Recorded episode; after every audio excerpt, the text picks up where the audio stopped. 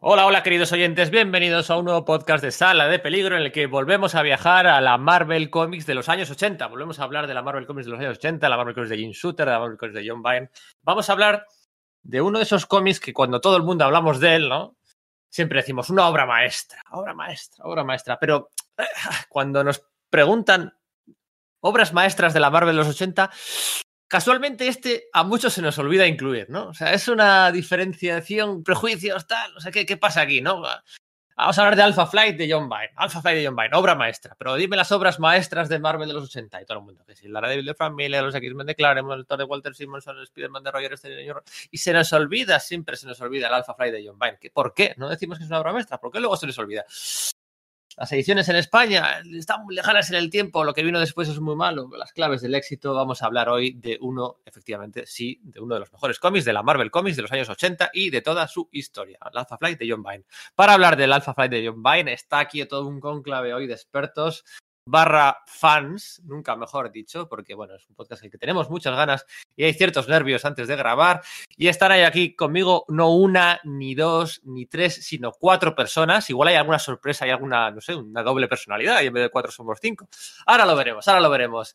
Estos cuatro podcasters, divulgadores y genios que me acompañan hoy son Sergio Aguirre. Hola Sergio, muy buenas. Hola Pedro, hola a todos, ¿qué tal? ¿Cómo estáis? Pues con muchas ganas aquí de, de hablar de, de este grupo canadiense, ¿verdad?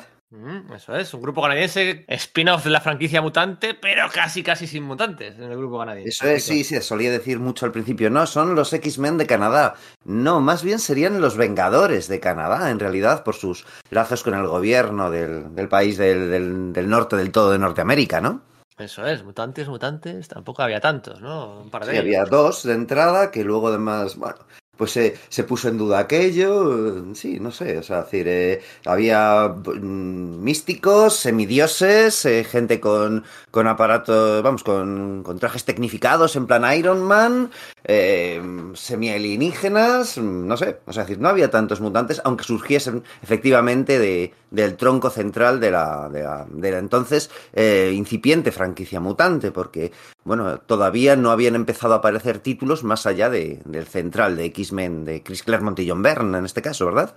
Eso es, de hecho, eh, es un spin-off de la franquicia mutante, pero no estaba llevado por la oficina mutante. O sea, estaba, eh, esto estaba editado por Dennis O'Neill, no estaba editado por la gente de. Bueno, eh, ¿quién está por aquí también? Íñigo Rodríguez. Muy buenas, Íñigo, ¿qué tal? Alpha Flight. Pues estoy aquí, que casi no llego. Eh, eh, para preparar el podcast he sacado mi retapado de Comics Forum de 300 pesetas, leído, releído y releído, que se me caía mientras lo... y me ha dado miedo no poder leerlo de lo machacado que lo tengo. Es uno de los cómics de mi infancia y de mi preadolescencia y tenía muchas ganas de, de hablar sobre él y de, y de compartir impresiones y de contestar a esas preguntas que, que has hecho, esas de por qué nunca se pone en esa, en esa lista de grandes obras maestras Marvel de, de los 80, ¿no? Tengo mis opiniones al respecto. Sí, bueno, igual no es una obra maestra, igual me he pasado de largo, igual es una bombancia para arrancar. Hola Enrique, muy buenas, Alpha Flight de John Byrne. Maravilla, maravilla, vamos, ya voy a lanzar un órdago. Yo creo que es lo mejor, sobre todo en su segunda parte, que ha dibujado Byrne en su vida. Ahí, lo dejo. Y luego lo, era un, era un cómic raro, es un cómic que no era usual en la época. Entonces, con razón tuvo tantos problemas y el propio Virne, ya estamos con los spoilers, va a haber spoilers, porque si vamos a hablar de la serie en profundidad tendremos que hacerlo, pero el primer spoiler es que el propio Virne casi salió corriendo de la misma, porque él mismo parecía que no sabía manejarla, pero a mí me encanta ¿eh? lo que hizo. Sí, sí, yo casi, casi rosa la obra maestra. Vale, vale. Bueno, hoy nos acompaña, ya nos acompañó con nosotros en el podcast que hicimos a Roger Stern. Hoy, eh, uno de los grandes amigos de Roger Stern, John Vine, nos acompaña, novelista, escritor, divulgador, organizador de salones del cómic, etcétera, etcétera. Miguel Ángel Oeste también en, pertenece con el, su, club, su carnet del club de fans de John Vine. Hola, Miguel Ángel, muy buenas, tío, ¿qué tal? Hola, muy buenas, eh, eh, chicos, a todos. Pues nada, yo la verdad que sí, es que claro, uno en, en su infancia, bueno, cuando tenía 13 o 14 años, eh, John Byrne era, era, Dios, ¿no? Y, y, y, a mí siempre, yo sí me muestro siempre un poco reacio a leer a veces estos cómics que cuando uno leía con 13 y 14 años disfrutaba una bar barbaridad y, y, siempre cuando los leo tengo ese, esa especie de miedo a empañar el, el recuerdo que tengo espectacular de, la, de, las viñetas, pero es verdad que he leído, he vuelto a releer, no en los cómics, no en los cómics forum cuando lo leí por primera vez, sino en este tochal sacó Panini de Marvel, de Marvel, Marvel Héroe y, y lo he disfrutado otra vez, lo he disfrutado una, una barbaridad. No creo que llegue a, a obra maestra por varios motivos, pero sigo, sigo, bueno, estoy muy de acuerdo con lo que ha dicho Enrique. Eh, Alpha Flight era un grupo atípico para la época que incluso hoy mantiene ese rasgo para mí singular y distintivo y personal frente a un género de superhéroes que tiende a veces a estandarizar sus modelos y sus fórmulas. Y, y, en los 80 esa, esa distinción era aún mucho o, era mucho más acusada. Yo diría, por ejemplo, que para situarnos que Alpha Flight es, creo ¿eh? que se, se, situaba en un lugar intermedio entre el cómic de superhéroe heredado de los 80, porque eh, Byrne era muy heredero de, de, todo lo que era, hizo Lee Kirby. Y creo que también ese ansia y ambición de, de se entronca con la innovación y la ruptura que, bueno, que se desarrolló en la década de los 80. Y, no hay que olvidar que aunque salió de las páginas de, la Patrulla X, el grupo lo tenía, partía de cero lo tenía todo por hacer, ¿no? Yo creo que más sería como un punto de partida para, para hablar de, esta obra. Una carta blanca tenía ahí para trabajar con ella. Bueno, eh, mi nombre es Pedro Monge, hoy vamos a ir rapidito, ¿eh? Hoy vamos a ir muy, muy, muy rapidito porque hay muchas cosas que contar. Esto no es de los que se hacen en una hora, hora y media. Mi nombre es Pedro Monge, este es el podcast de Sala de Peligro y como decía aquella portada de la Uncanny X-Men 139 en la que aparecía Alpha Flight, esperamos que sobreviváis a la experiencia.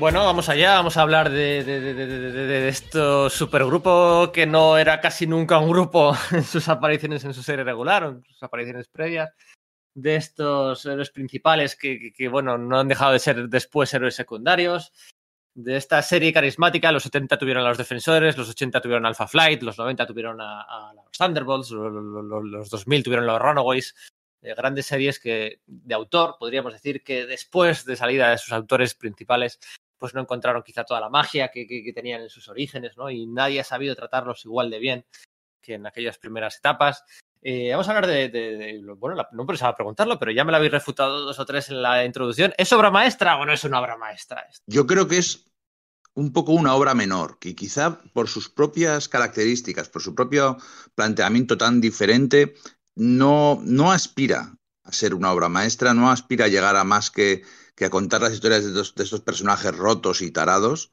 Entonces, creo que es un grandísimo cómic, creo que es uno de mis cómics favoritos de mi, de mi, infancia, pero creo que le falta un plus, le falta un aquel para ser una obra maestra. Además, tiene algunos números por en medio eh, que son casi anécdotas y que son lo que hacen que el, que el cómputo global no llegue a ese, a ese sobre, a, a esa matrícula de honor. El sobresaliente lo tiene, pero no la matrícula de honor, en mi opinión. Sí, yo estoy muy, mucho con, con, lo que dice Íñigo. Quizás está dentro de ese grupo de, de, obras maestras de los 80, para mí, ¿eh? Ojo, es, estoy hablando estrictamente de mi consideración y por supuesto que hay un componente de nostalgia o como lo queramos llamar a la hora de releer esto, pero efectivamente en la relectura vuelves a ver que hay... No se me desmitifica, quiero decir, el TVO cuando, cuando, cuando he afrontado esta, este reencuentro con él, ¿no? Pero es verdad que si en el grupo este de las grandes obras maestras de Marvel de los años 80 y piensas pues eso, en el Daredevil de Miller, en el la Patrulla X de Claremont y el propio Byrne, aunque no es estrictamente de los 80, pero sí podemos hablar de la Patrulla X, ¿no? No estaría en ese, en ese gran podio, pero sí Cuatro que fantásticos de John Byrne. Los cuatro fantásticos de John Byrne, pero creo que sí que está en, digamos, la justo la, esa hornada que hay justo detrás, que pues está en eso, el, pues ya lo dijimos, ¿no? El, el hombre de hierro de, de, de David Michel, Michelaine, John Romita Jr. y Bob Lighton, o incluso para mí el, el Thor de Simonson, que me gusta mucho, pero no me gusta los. Hablo estrictamente de, tema visceral, ¿no? Porque efectivamente a nivel, no sé, o sea, de, de, calidad del TVO sí que está arriba del todo, ¿no? Para mí sí está en, en, ese nivel de disfrute. Creo que una de las cosas que le lastra es el, el, tema de las tintas sobre Bern, ¿no? El apartado gráfico. Primero se tinta el mismo porque está en ese punto en el que dice puedo hacer 80.000 páginas eh, entintando yo eh, eh, eh, por mí mismo, haciendo unos lápices muy, muy poco detallados y luego aplicándome las tintas y creo que no la acaba de sentar bien. El, mejora algo con la llegada de Weisek y, los fondos de, Keith Williams, pero no acaba de, de coger en ese aspecto. Pero respecto a tramas, quitando eso, esa enorme cantidad de, episodios que, aportan muy poco, algunos de ellos sí aportan mucho, en mi opinión, creo que que quitando eso, con toda esa trama general que tienen de las grandes bestias, sí está muy bien. Lo que pasa es que la propia resolu- resolución de la trama de las grandes bestias no es un TVO tampoco redondo. Y la inquietud de, de Bern por, venga, voy a experimentar, voy a, voy a ver qué hago, voy a ver eh, eh, cómo cambio tal, da lugar a muy buenos resultados, aunque a él mismo luego declare que no le gusten. No es una serie en la que los villanos sean eh, altamente carismáticos, reconocibles, eh, inolvidables, ¿no? Al final es una De hecho, serie. en una la de las características de la serie es que la mayoría de los villanos son seres eh, patéticos, que lo han pasado, que lo pasan muy mal, que casi simpatizas con, con ellos a pesar de lo pervertidos, de lo perversos que son, ¿no? Pues son juguetes rotos. Fíjate en el amo, ¿no? Que era un, un hombre de las cavernas, o un, un hombre prehistórico, al que diseccionan durante miles de años, eh, asegurando su vida. O Mor- Mortal Ernst, ¿no? Que muere ahí en la. Que, vamos, que las, que las trincheras de la Primera Guerra Mundial sufren los efectos del gas, del gas mostaza, ¿no? ¿Cómo O incluso gusta? el Super Skrull, que está muriendo de, de cáncer, vamos, Sí. de leucemia en, en ese momento. Todos están muy rotos, quitando ¿Cómo, le bestias, cómo le gustan los villanos que llevan pues, de 10.000 años, 40.000 años, 100 años?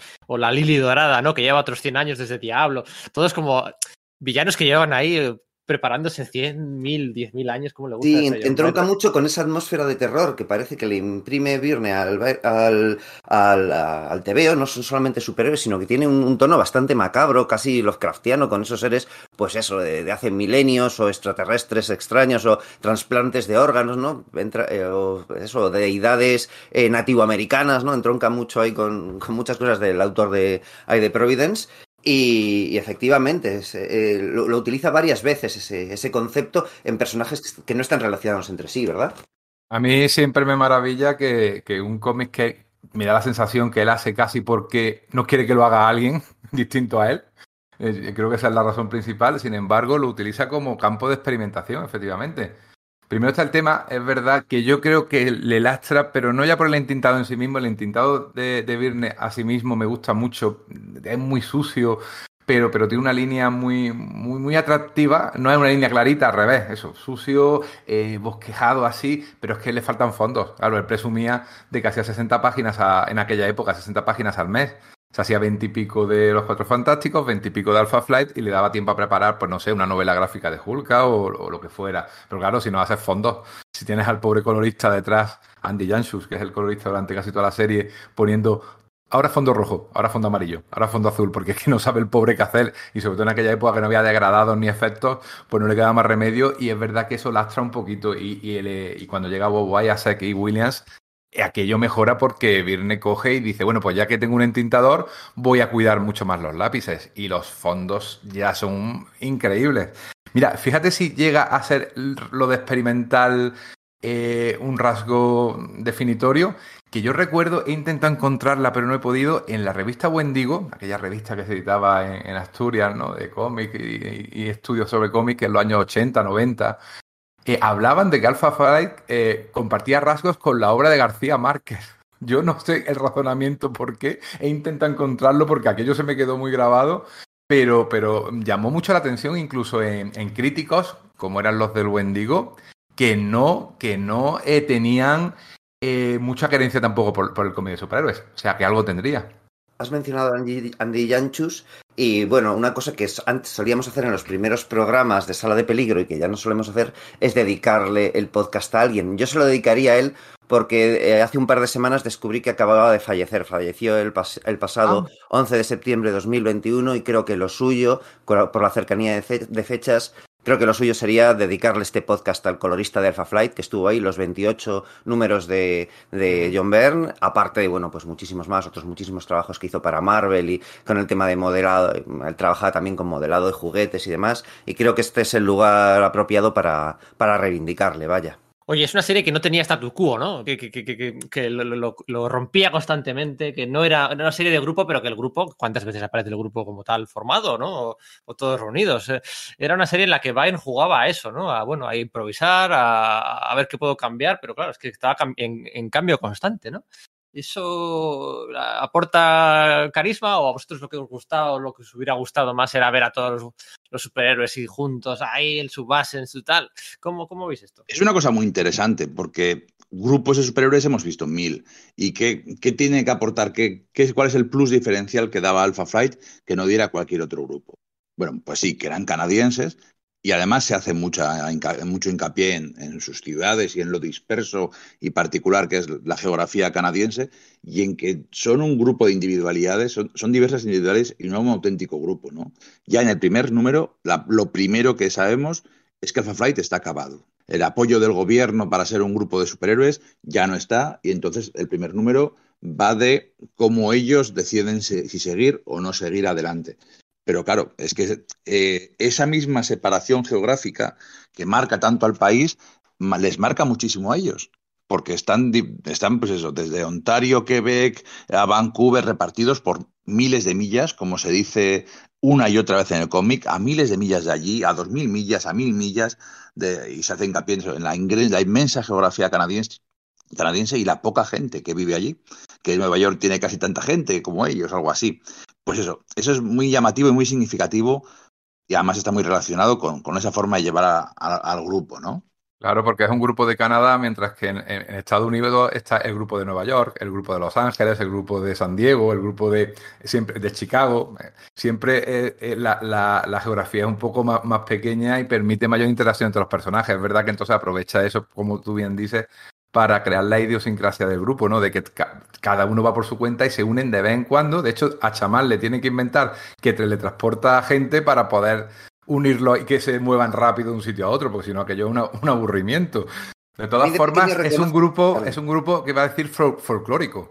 Es un grupo folclórico en el sentido de que eh, es un grupo de cada un personaje de cada uno de los territorios y si te fijas es el monstruo de las nieves, el chamán, eh, los franceses eh, estirados que viven en la región de Quebec. O sea, es como si tú coges y quieras hacer un grupo español y buscas un gallego, un vasco, un catalán, un andaluz. Es exactamente el mismo, el mismo esquema. Por eso no me extraña, Virne se, se quejaba, ¿no? Decía que en Canadá la serie no funcionaba. En Estados Unidos sí vendía, pero en Canadá no.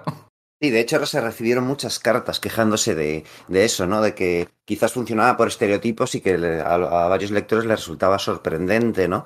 Que precisamente un actor, un autor de, bueno, pues de, adopción canadiense, que aunque John Byrne había nacido en el Reino Unido, pues había vivido desde muy pequeño en, Canadá, de, de, leche. De hecho, cuando estaba haciendo Alpha Flight, todavía tenía ciudadanía, ciudadanía canadiense, callase, callase en esos estereotipos, ¿no? A mí no me gustó, reconozco, de pequeño abrir la página del primer número de Alpha Flight y encontrarme con que ya no había grupo. Me parecía como demasiado raro, quizás porque yo era muy pequeño.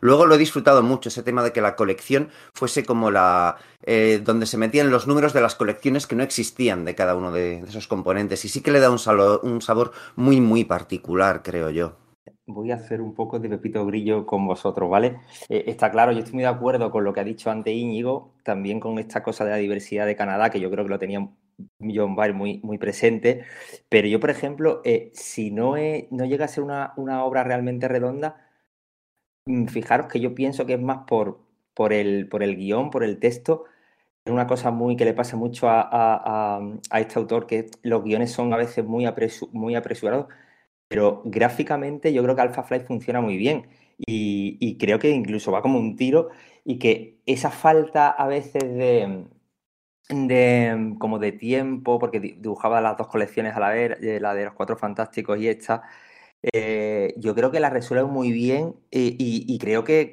eh, hay rasgos, los rasgos cinéticos característicos de John Birning está, la plasticidad está, y si uno observa una, estructura narrativa muy pensada eh, en la que hay una serie de constantes que se repiten. Por ejemplo, yo me si observáis en los 28 números, quitando un número, cada número empieza con una viñeta completa que, ocupa, que ocupa la primera página y ahí ya va a estar el conflicto de ese, de ese episodio. De hecho, voy a hablar del capítulo 1. la disolución del, del grupo, ahí está ya Vindicador, que en ese momento todavía no es guardián, ¿eh? que te dice, estás, estás, estás, siendo testigo de la muerte de un sueño, ahí con, con esa sala del departamento H, los cables y tal, yo creo que está muy, muy, muy, muy logrado. Y toda la paginación, ese juego que hace de, viñetas rectangulares y cuadradas, está muy logrado. Y después yo creo que la, la falta de, fondo siempre creo que es superada mm, con ingenio. Si hablamos de esto, de, es decir, el uso de los colores planos que hace, el, típico episodio 6, capítulo 6 de Ave Navada, la, lucha con, con Colomat, eh, es, eh, aprovecha, es decir, está aprovechado eh, de un modo estético narrativo el uso del color blanco. Yo creo que eso, mm, toda esa innovación que yo creo que viene de la falta propia de tiempo de Joe creo que está muy, está muy logrado. a lo largo de todo, de todo, de todo, de toda la narración, de todo, es decir, de toda la serie, de toda la serie, porque el uso de los colores siempre tiene, siempre se asocia a un, a un, a un personaje. Y después yo, es decir, yo cuando la leí de, vamos, cuando la leí con texto 14 años, claro, joder, hace, hace una especie de psicosis, como lo de Janet Leigh, muere un personaje fundamental, pues, te quedas sorprendido, pero es que lo he vuelto a leer ahora, me ha funcionado, me ha funcionado igual. Y, sabiéndolo, ¿no? Y después también el juego, todo el juego de géneros con el que juega, no solo el terror. Es decir, el capítulo, el capítulo, el episodio, el de Nelano que está ahí en, el, en el hospital, es, una especie de. juega como al género de detective y otros muchos géneros, ¿no? Incluso el western.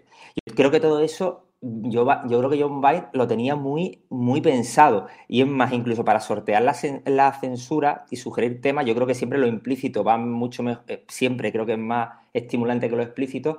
Por ejemplo, siempre va dejando pistas de, ciertos personajes, que si la homosexualidad, que tal, tal. Yo creo que también eso también le da como cierta entidad al cómic, ¿no? Pero sobre todo el apartado gráfico. Creo que el apartado gráfico a mí particularmente sí que es una, una de las cosas que más, más, valoro de este. A ver, que se os ve que, que se ve que queréis. Venga, vamos a. Lo solemos hacer al principio y no lo hemos hecho. Vamos a bajar al barro. Vamos a bajar al barro. A ver, vuestro, momento favorito del Alpha Fly de John Byrne. Venga, solo podéis elegir uno porque hoy estamos cinco la, la, la, secuencia final esta del episodio de, Sasquatch en, el casi en el Ártico, cuando se revela que es el Super Skrull y no los Cuatro Fantásticos ni, ni la cosa sola. Ese momento ahí en plan la cosa de Jordan Carpenter, a mí me flipó de pequeño. A mí me encanta la historia de la nave que se estrella en la Tierra y cómo esa, esa historia de, generacional casi de, de supervivencia y horror cósmico me, me, abrumó de niño y lo ha vuelto a hacer otra vez. Me parece súper evocadora y, y, terrorífica. ¿Cuál? ¿Pero lo de Marina? Sí, sí, sí, el origen de Marina y el origen, y el origen del amo. Sí, ¿cómo le gusta a John Byrne esa historia, eh? De naves que se... Luego lo haría con el mandarín, lo haría con... Bueno, madre mía. ¿Cómo le gustaban esas naves alienígenas que aterrizan en la Tierra? Se lo copiaron en Man of Steel también. Sí, madre mía. Que... ¿Ese es tu momento favorito, Íñigo? Sí, sí, sí, me, me parece de, de, un, de, un, evocador y tan bien narrado, tan bien contado. Sí, sí, sí. Anda, anda, anda. Enrique Miguel Ángel, ¿el vuestro? La muerte de Sasquatch. Esa página en la cual eh, Ave, Ave Nevada, transformada en un Sasquatch blanco, le arranca el corazón.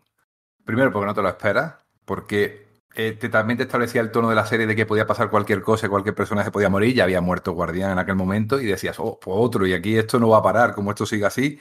Y la narrativa, tío. Visto ahora con otros ojos, así un poquito más de, de estudioso, por llamarlo de alguna manera, eh, esa escena en la que lanza el brazo hacia atrás, le, mete el, brazo en el puño, saca el corazón otra vez atrás y cae el cuerpo, se, puede definir en cuatro líneas, es increíble, tío, increíble. Yo me quedaría con, con ese capítulo, ese medio capítulo mudo eh, de pesadilla con, con, con, la mujer de Guardián, Heide, eh, que me parece, me parece brutal. Ese, esa, esa tumba ahí haciéndose añicos, saliendo Matt, Logan. Porque para mí el verdadero, el verdadero personaje clave central de, la, de Alpha Flight no es ningún superhéroe, es precisamente eh, la mujer de, de, Guardián. Sí, tú dices el número 13, ¿no? Del funeral de Sí, sí, el 13 me parece. Vamos, cuando lo leí de chaval y lo he vuelto a leer, es, a mí me encanta. Que sí, que son una secuencia de 8 o 9 páginas mudas completamente, con lo ves, ¿no? Sí, sí, sí, esa, esa imagen es, Es flipante. Yo es, el, yo es el que iba a decir, ¿no? Esa, esa secuencia es la que iba a decir. Si me tuviera que quedar con otra, eh, me quedo con la.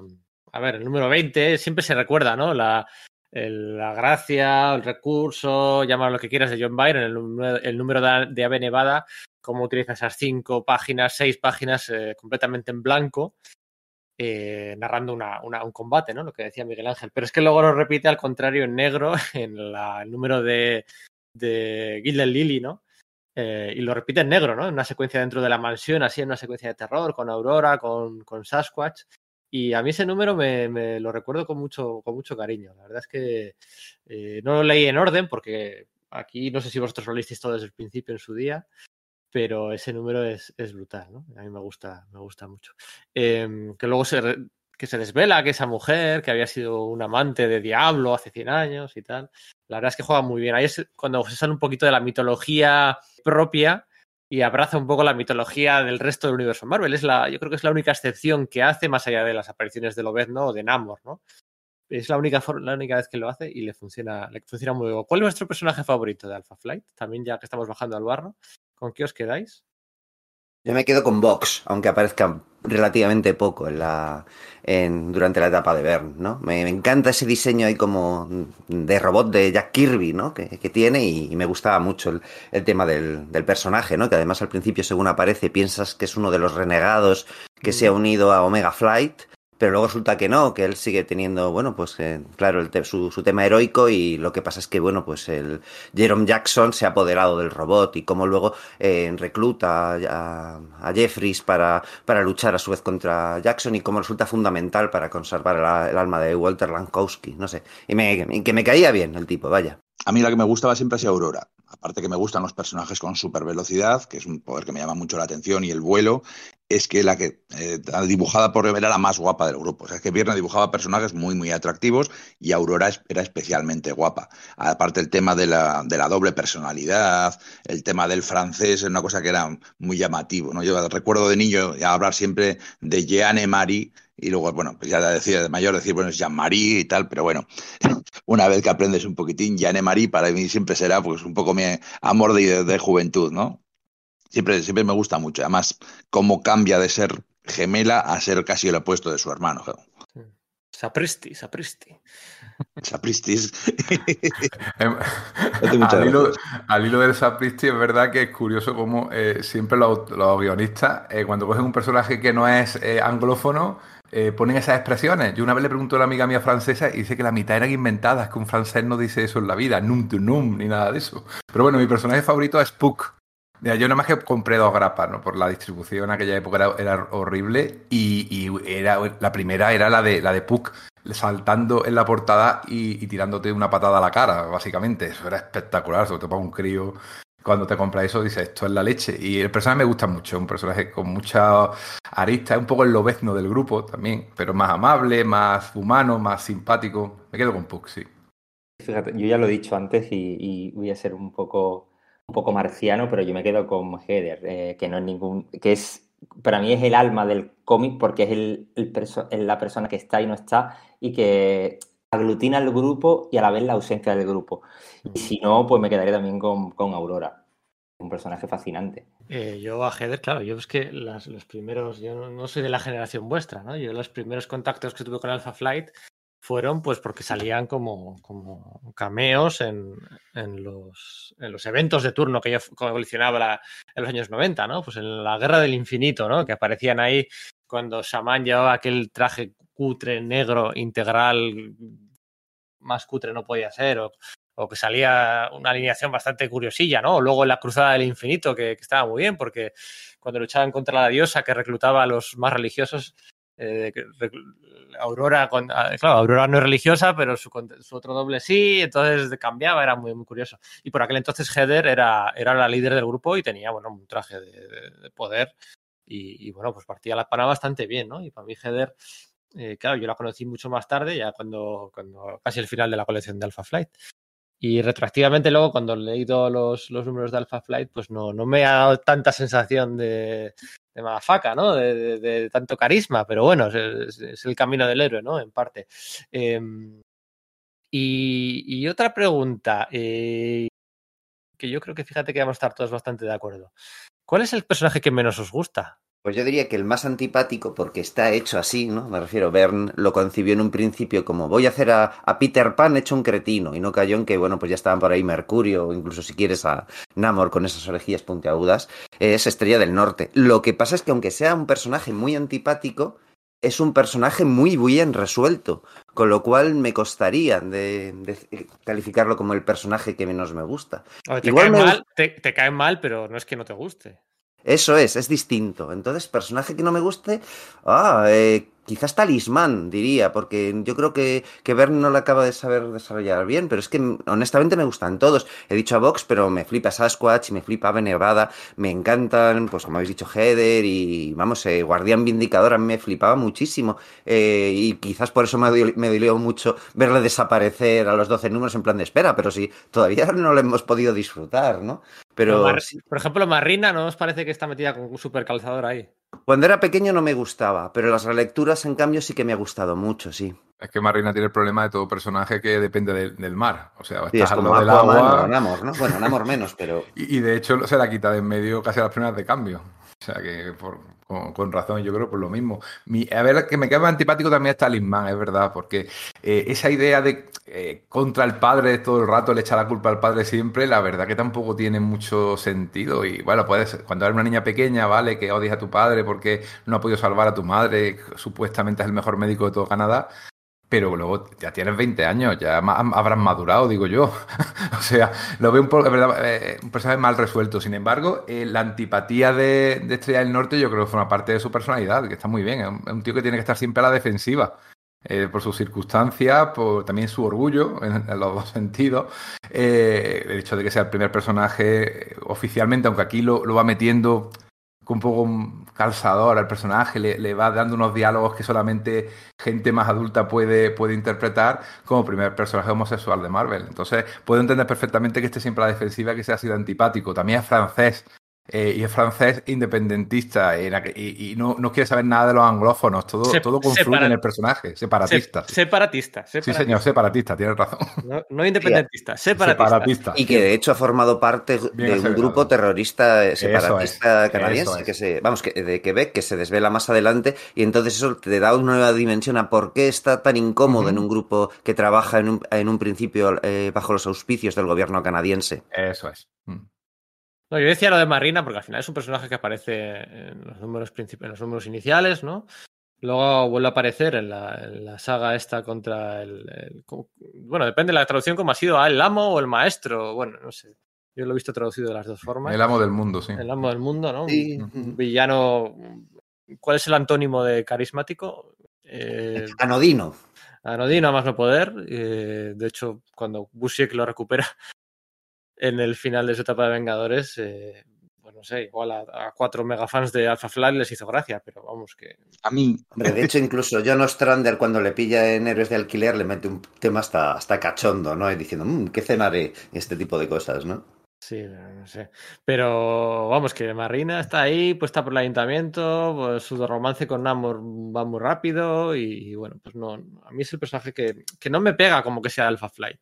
O sea, yo... Que además está descoordinado está con el resto del universo Marvel, ¿no? Porque, mm. eh, claro, Verne está desarrollando lo del romance Marina y resulta que al mismo tiempo sale la serie limitada de cuatro números, aquella de Namor, en la que, bueno, pues Namor tenía un, un camino hacia ser una persona mejor, perder el trono de Atlantis, y JM de Matisse no la mete por ningún lado. Y piensas, eso se estaba publicando al mismo tiempo, pero no hay ninguna referencia prácticamente a ella y tal. Y yo creo que hay un, un problema de, de descoordinación, ¿no?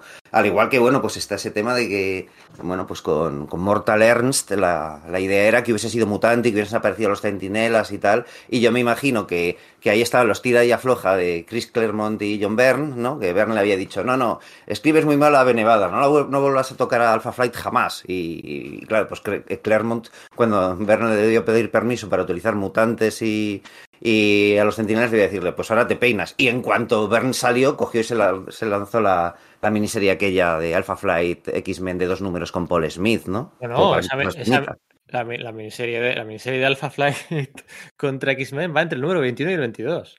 O sea, es como. a Sí, pero otros. se publica después. De hecho, hay una. ¿Publica hay como- Ah, hay vale, un. Sí, sí, justo después. O sea, como que al mes Después. siguiente de la. A- a- de, de la salida de Bern, o sea, de hecho hay como un asterisco que te señala, no, estos, estos hechos suceden antes del número 25, ¿no? Que ya había sido publicado de largo. Claro, que no estaba Guardián, sí, joder. Yo estoy ¿Cómo de acuerdo con Pedro, creo que ese personaje es el más, más débil. Creo que es los números en, en los que está Ma- Marina está- es- son los más, los más los más anodinos, los más forzados, ¿no? Pero, pero fijaros que yo ahora en esta relectura a mí me ha parecido no tanto un TVO de superhéroes, sino un TVO de personajes. ¿eh? Hmm. Un TVO de personajes que se unen a veces, pues, por ciertas circunstancias. Pero fijaros, un enano, una, una chica guapísima, francesa, mm, que está, que tiene, vamos, que está ida de la cabeza. Un tipo que mm, con un conflicto entre su homosexualidad, que tiene un pasado complejo como es, eh, el, her- el hermano mellizo. Realmente los personajes no son personajes per se superheroicos. Y después, yo creo que durante toda, durante toda, durante todo la, durante toda la serie, al final de lo que se habla es del amor y de la muerte, de la mortalidad y de la como ansias de inmortalidad. Porque ya desde el principio está claro, si os fijáis en todos los personajes, tienen conflictos, son como juguetes rotos. Eh, a, a Chaman se le muere la mujer y la hija, eh, eh, como lo ha dicho, ha dicho creo que antes Enrique, le echa la culpa. Y eso está presente durante, todo durante toda la serie. Pero es que también los mellizos son, son huérfanos que los separan. El personaje este anfibio Marina es una especie de cosa alienígena que también lo coge una especie de madre adoptiva. Sí, yo creo que es una cosa que está muy, como muy presente o que tenía presente mm, mm, Ba- Bayer, ¿no? En, el, en, en, en la serie, o por lo menos una lectura que yo, que yo, acabo, de, que yo acabo de hacer ahora cuando lo he vuelto a leer. Sí, que se esfuerza a darles a todos un drama, ¿no? El- Es cierto que es eso, que es una serie de personajes. No es una serie de, supergrupos o, de villanos o de grandes sagas, ¿no? Es una, es una serie de personajes. Es- yo creo que ahí ha estado el clavo. Y se esfuerza quizás demasiado en darles ese trasfondo dramático a todos y cada uno de ellos, ¿no? Y bueno, ahí es donde. por- porque bueno, Puck, ¿no? Te dice Puck, tal, no sé qué. Que por cierto, Puck, hay una cosa que yo en esta relectura eh, he detectado y no recordaba, y es que yo pensaba que Puck y Lobezno ya se conocían de antes, ¿no? Que era, ¿no? nos los han vendido como grandes amigos, como grandes, ¿no? Cuando tal, no sé qué. Pero realmente se conocen aquí, se conocen. Sí, a mí me pasa lo mismo, ¿verdad?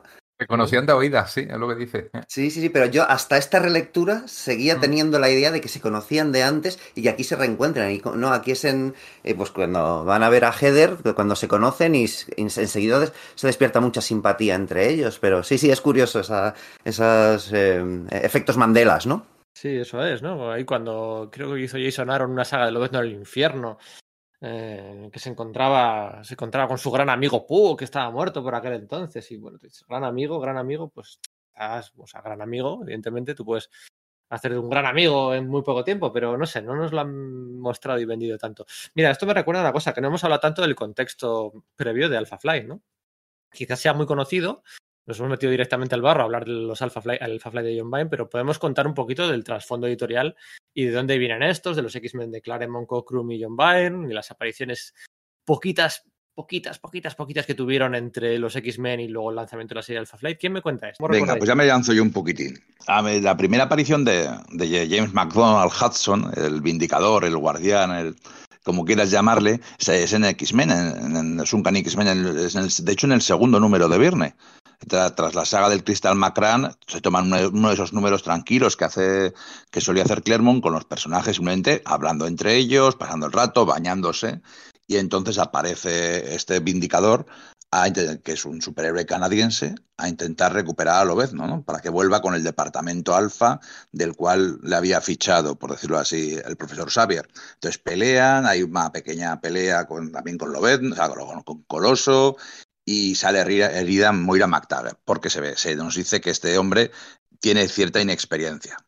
Es un superhéroe novato, aunque sea poderoso por el traje que lleva. Ahí es la primera, la primera pista que tenemos del pasado de Lobezno en la serie, en la serie de Clem de Patrulla X, es esta. Unos números después, en ese, ese gran viaje alrededor del mundo que hace la Patrulla X, de la Tierra Salvaje a Japón, Espera, les lleva, por- acaban de... espera, un detalle, porque es una idea reconocida por John Byrne en todas las entrevistas, esta idea es una idea de Dave Cockrum. O sea, Dave Cockrum, como bien ha dicho Íñigo, este- el Vindicador aparece en el segundo número que dibuja John Byrne. Dave Cockrum, que había dibujado hasta el número 107, ti- es el que tiene la idea de que, oye, si este eh, soldado canadiense en el que tanto ha invertido el gobierno eh, se escapa y se pira para trabajar para un supergrupo americano, aquí el gobierno canadiense tiene algo que decir, ¿no? Esto podría ser una trama interesante, ¿no? Y se Sí, lo pero el, el personaje lo creó Verne en sus años de, de universidad, en, el, en el 70 y tal. De hecho, dibujó unas páginas para el que hubiese sido su primer trabajo en Marvel, para la serie del Capitán América, donde le volvió a meter, donde, vamos, donde, donde le introdujo, ¿no? A ese personaje que en un principio le, iba a llamar que si Guardián, que si Centinela y que cree que es Roger Stern o Mark Gruenwald quien, quien lo crea, ¿no? Pero el tema es que Claremont ya tenía en mente como... Ah, bueno, no, espera, nada. eh, Es No, no, no. Es, Ujú. es, es, es Cockrum el que, o sea, el- la idea de un grupo canadiense que quiere recuperar a Lobezno porque ha invertido mucho dinero en Arma X y tal, no sé qué, es una idea de Dave Cockrum. O sea, eso eh, es, es reconocido por John Byrne, que fíjate que él es de quitar mérito siempre a todo el mundo. Pero vamos, que, que quede ahí bien, bien grabado en la mente de Y todos. también que es- reconoce que la idea de que Lobezno fuese a, a formar parte de Alpha Flight y que Alpha Flight fuese un grupo gubernamental son de Claremont. La idea que Bern Nebulosa, la que tenía era que Alpha Flight era un supergrupo canadiense y que Lobezno era otro superhéroe canadiense más, ¿no? Que en, en este caso trabajaba para el gobierno. Y es Claremont quien agrupa esos conceptos de, vale, Alpha Flight también trabaja para el gobierno directamente y Lobezno iba a ser el, el primer recluta del, del grupo, ¿no? Probablemente ayudará el hecho de que Cockrum eh, nació en la frontera con Canadá, en Oregón, o sea que al- algo tendría que haber también. Sí, no, y que bueno, que el déficit de grupos canadienses. Había habido algunos grupos canadienses, eh, eh, algunos superhéroes canadienses en la historia del cómic, pero no, no calaron o había cierto déficit, ¿no? En- en- Sí, es muy curiosa toda esa historia, ¿no? La, en la Golden Age, cuando, cuando eh, entra en la Segunda Guerra Mundial, en los años 40, es, en, Canadá, pues eh, hubo leyes que impedían el- la, la importación de, de productos no esenciales, ¿no? Entre ellos estaban los tebeos. Y ya habían empezado a publicarse tebeos de superhéroes en Canadá. Entonces, como había una querencia al respecto, se produjeron los Canadian Whites, ¿no? Que era como se llamaba, los tebeos en blanco y negro canadienses, y hubo toda una plétora de, de, de cómics de superhéroes ahí, ¿no? Y tenías ahí como una especie como de copia flagrante de, de Namor que se llamaba, curiosamente, Iron Man, ¿no? O un personaje llamado Nelvana, que era algo que se suele decir que es la Wonder Woman eh, canadiense, que era hija de los dioses y Pero tal. esto, pero esto es la Golden. Eso en la Golden, eso en la Golden. Age, en los años 40, ¿sabes? De hecho, bueno, John Byrne recordaba eh, referencias a eso y lo que hace es que Ave Nevada sea la hija de San Elvana. No puede utilizarlo por temas de, de copyright y cambia ligeramente los nombres, ¿no? Eh, a Nelvana le quita una N, a, a Kodiak lo llama eh, Jodiak, que hace, pequeños juegos, pero es un guiño a eso. Además, lo de Snow, eh, Snowbird, ¿no? El, el nombre de Ave Nevada eh, pues es- algo que he utilizado en un, en un también de un personaje que aparece fugazmente, una tira que hacía en, en lo diré, en, un periódico eh, en sus años de universidad y que estaba inspirado en el nombre de una, de una canción de una cantante folk, ¿no? ¿no? Entonces, ¿qué pasa? Que cuando acabó la Segunda Guerra Mundial y volvieron las restricciones, eh, se acabaron esas restricciones de TVOs, en Canadá volvieron a llegar los TVOs estadounidenses y, amigo, los, los canadienses se dieron cuenta de que casi todas las viñetas de muchísimos de esos TVOs estaban directamente calcadas de TVOs estadounidenses y se hundió rápidamente eso. Y el, y el tema es, y también uno de los problemas de Guardian era que tenía un, un, uniforme muy, muy parecido al de un superhéroe canadiense que empezó a ser publicado en 1975, que era el Capitán Canuck, ¿no? Y tenía básicamente el mismo traje, así tal Sí. cual, ¿no? Y ahí es cuando Bern dice, vale, pues lo que vamos a hacer es cambiarle un poco el diseño de manera que la hoja de arce se vea pues desde, pues desde un lado en vez de frontalmente, etcétera, ¿no? Eh, entonces, bueno, sí, había, es decir, que en Canadá sí que ha habido una tradición de, de, cómic, de cómic superheroico, de algún, de algún modo. Lo que pasa es que, bueno, efectivamente Pero- no había llegado a Guardián, tirar, ¿no? pero Guardián la primera vez que aparece ya tiene la hoja de arce lateral. Sí, pero, pero Verne la había diseñado de otro modo, se lo había diseñado Ah, central vale. y así era como había aparecido en esas páginas Vale, que había el dibujado dis- por el- el Capitán América de Engelhardt. Lo tiene Vale. que rediseñar para que sea publicado en, en 1978, es cuando, cuando entra. Sí, la serie esa de Steven Lehart, eh, el Capitán América, era cuando ¿no? dijo, "Ah, voy a hacer una, una historia inventada en Canadá y lo suyo sería que la dibujara un canadiense. Eso y por eso contactaron con John Byrne, pero bueno, luego no, lo- no gustó, cambiaron de plan y eso no se publica. Sí, sí, eso sí. Y vamos, y otra cosa que desde el del, del cómic canadiense también sale Mr. Monster, ¿no? Este personaje de Michael T. Gilbert que en los años 80 publicó Eclipse, que era casi paródico, un cazador de monstruos. Ya sabéis, el tipo este así como eh, súper fornido, de rojo, con una calavera en el pecho, unos googles y una máscara con cresta. Ese era un personaje original de los, eh, de- del cómic canadiense que Michael T. Gilbert pues eh, consiguió los derechos y empezó a publicar su TVO ahí de ¿no? O sea que sí que había superhéroes canadienses, pero eso no acaban de despegar porque el Capitán Canuck este, de hecho, eh, llegó hasta como el año 80 o algo por el estilo, y luego sí que tuvo, pues lo típico, sucesivos intentos de que volviese a ser publicado, ¿no? Mm, Sí, sí, hay por ahí internet. Top 10 de superhéroes canadienses. Y son 9 de Alpha Flight. Y, y el Capitán Canuck este, que seguramente que si buscáis en internet se- se- se- le reconoceráis eh, de primeras. O sea, eso está, está es, es- es- es reconocible, es bastante conocido dentro de lo que cabe. Lo que es curioso de los... Masa- de- Masacre, Masacre es canadiense, ¿no? Sí, también, también es canadiense. Pero lo que es curioso, curioso de los Canadian Whites es que muy pronto empezó a ver como que no era tan frecuente la Golden Age americana, ¿no? Eh, excepto por la Sociedad de la Justicia y tal. Enseguida empezó a haber cruces de personajes, team-ups y crossovers, ¿no? Entonces yo creo que igual por ahí le viene la idea a Bern de, bueno, voy a hacer una serie de grupo, pero que sean personajes sueltos y lo que pasa es que se van interrelacionando como pasaba en realidad en los en los Canadian Whites. Vale. Claro, porque el proyecto Arma X, además, en principio era canadiense al 100%. O sea, luego, luego ya por retrocontinuidad dijeron que no, que era estadounidense, pero una participación y que se hizo en Canadá porque lo que fuera, pero sí, sí, era en, principio por eso eh, Masacre también es canadiense. Igual Sí, que lo ves, como- no lo era. Como SEAL, ¿no? Que al principio era internacional, luego Luego americano. no, luego sí, tal, sí, verdad. Bueno, Íñigo, continúa con el, el origen Sí. De Alpha Lo Flight. que, bueno, un- lo que decía es que en esa vuelta al mundo que hace la Patrulla X, eh, acaban una vez más en Cana- acaban en Canadá porque, bueno, lo utiliza Ave, mm, Saman utiliza sus poderes para desviar el avión en el que van y aterriza. Y ya aquí sale uno de los puntos más reconocibles de la serie de Alpha Flight, que es una cosa que a mí me encanta de los cómics, que es el, el el afán educativo. El que cuando leas un TVO aprendas algo, ya sea de geografía, una curiosidad científica, una curiosidad histórica. Eso ocurre mucho en el Alpha Flight de John Byrne y ocurre aquí también, que- porque te sueltan una chapa y te empiezan a hablar de Canadá y de Vancouver, bastante extensa, ¿no? De hecho, la Patrulla X se dedica a hacer turismo por la ciudad y por la zona y se habla de tal. Y cuando por fin aparece el grupo, que es el grupo básico, ¿no? Sin Marina y sin Pug, sino que son Shaman, Sasquatch, eh, Guardián y los gemelos, eh, es muy llamativo. Tiene una pelea con la Patrulla X en la que ganan a Patrulla X, pero quiero decir, eh, tienen un diseño que te da el ojo. Son muy llamativos, ese tipo grande naranja, esos dos gemelos, ese mago, ave, de, mm, ave Snowbird, eh, son muy, muy, muy, están muy bien diseñados para ser todos cuerpos físicos diferentes, trajes muy diferentes, entran muy bien.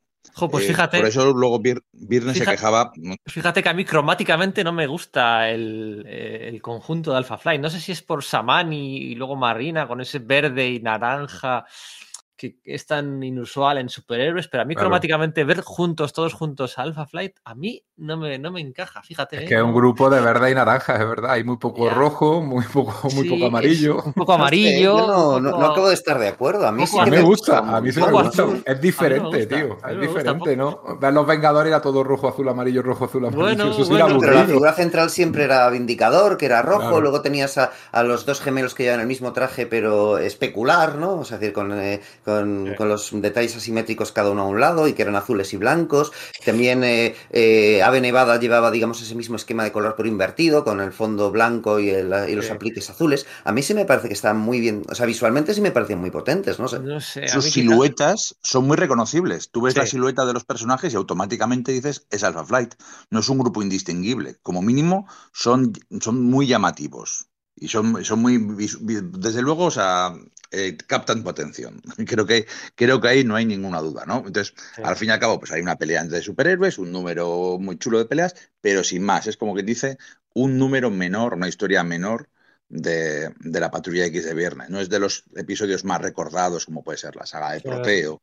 Los números por el estilo. 120 Sin y embargo, 100 120 y 121, ¿vale? 21, Con, sí. eh, con coargumento de John Byrne, ¿vale? O sea, ya es no solo dibujo, ya es, por contarlo todo, es coargumentista de la serie, aquí más que nunca. Luego llegaría lo de Arcade eh, y luego llegaría la saga, la mejor saga de los X-Men de la historia, que es la de Proteo. Concuerdo.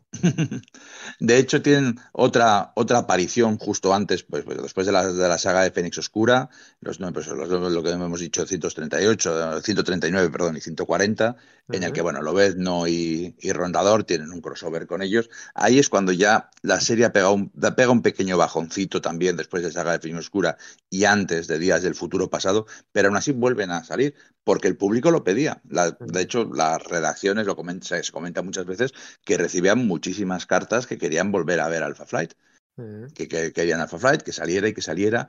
Y bueno, eh, fueron apareciendo por, diversos, por diversas colecciones a lo largo de esos años, pues ya fueran Hulk, ya fueran los defensores. Ah, yo creo eh, que, que, no sé si estaréis de acuerdo conmigo, pero el personaje más carismático, no carismático, pero el personaje que Marvel trataba de proyectar como más carismático en realidad era Sasquatch, ¿no? Que, que si os acordáis aparecía en, bueno, en Contest of Champions, ya sabéis, este, miniserie, ¿no? Con eh, héroes internacionales de todo, todo, el universo Marvel, ¿no? De todos los países, tal, y aparecía en Alpha Flight. Pero el escogido por el coleccionista y por, por la muerte eh, era Sasquatch, ¿no? Y era el que se enfrentaba en uno de los combates finales, ¿no? En el número, en, la, serie de Marvel 2 in One, el que apareció varias veces fue Sasquatch, ¿no? Todos recordamos ese número de Tom DeFalco con Ron Wilson, si no recuerdo mal el dibujo, en el que la cosa, Sasquatch y varios otros de los héroes más fuertes del universo Marvel se enfrentaban al campeón.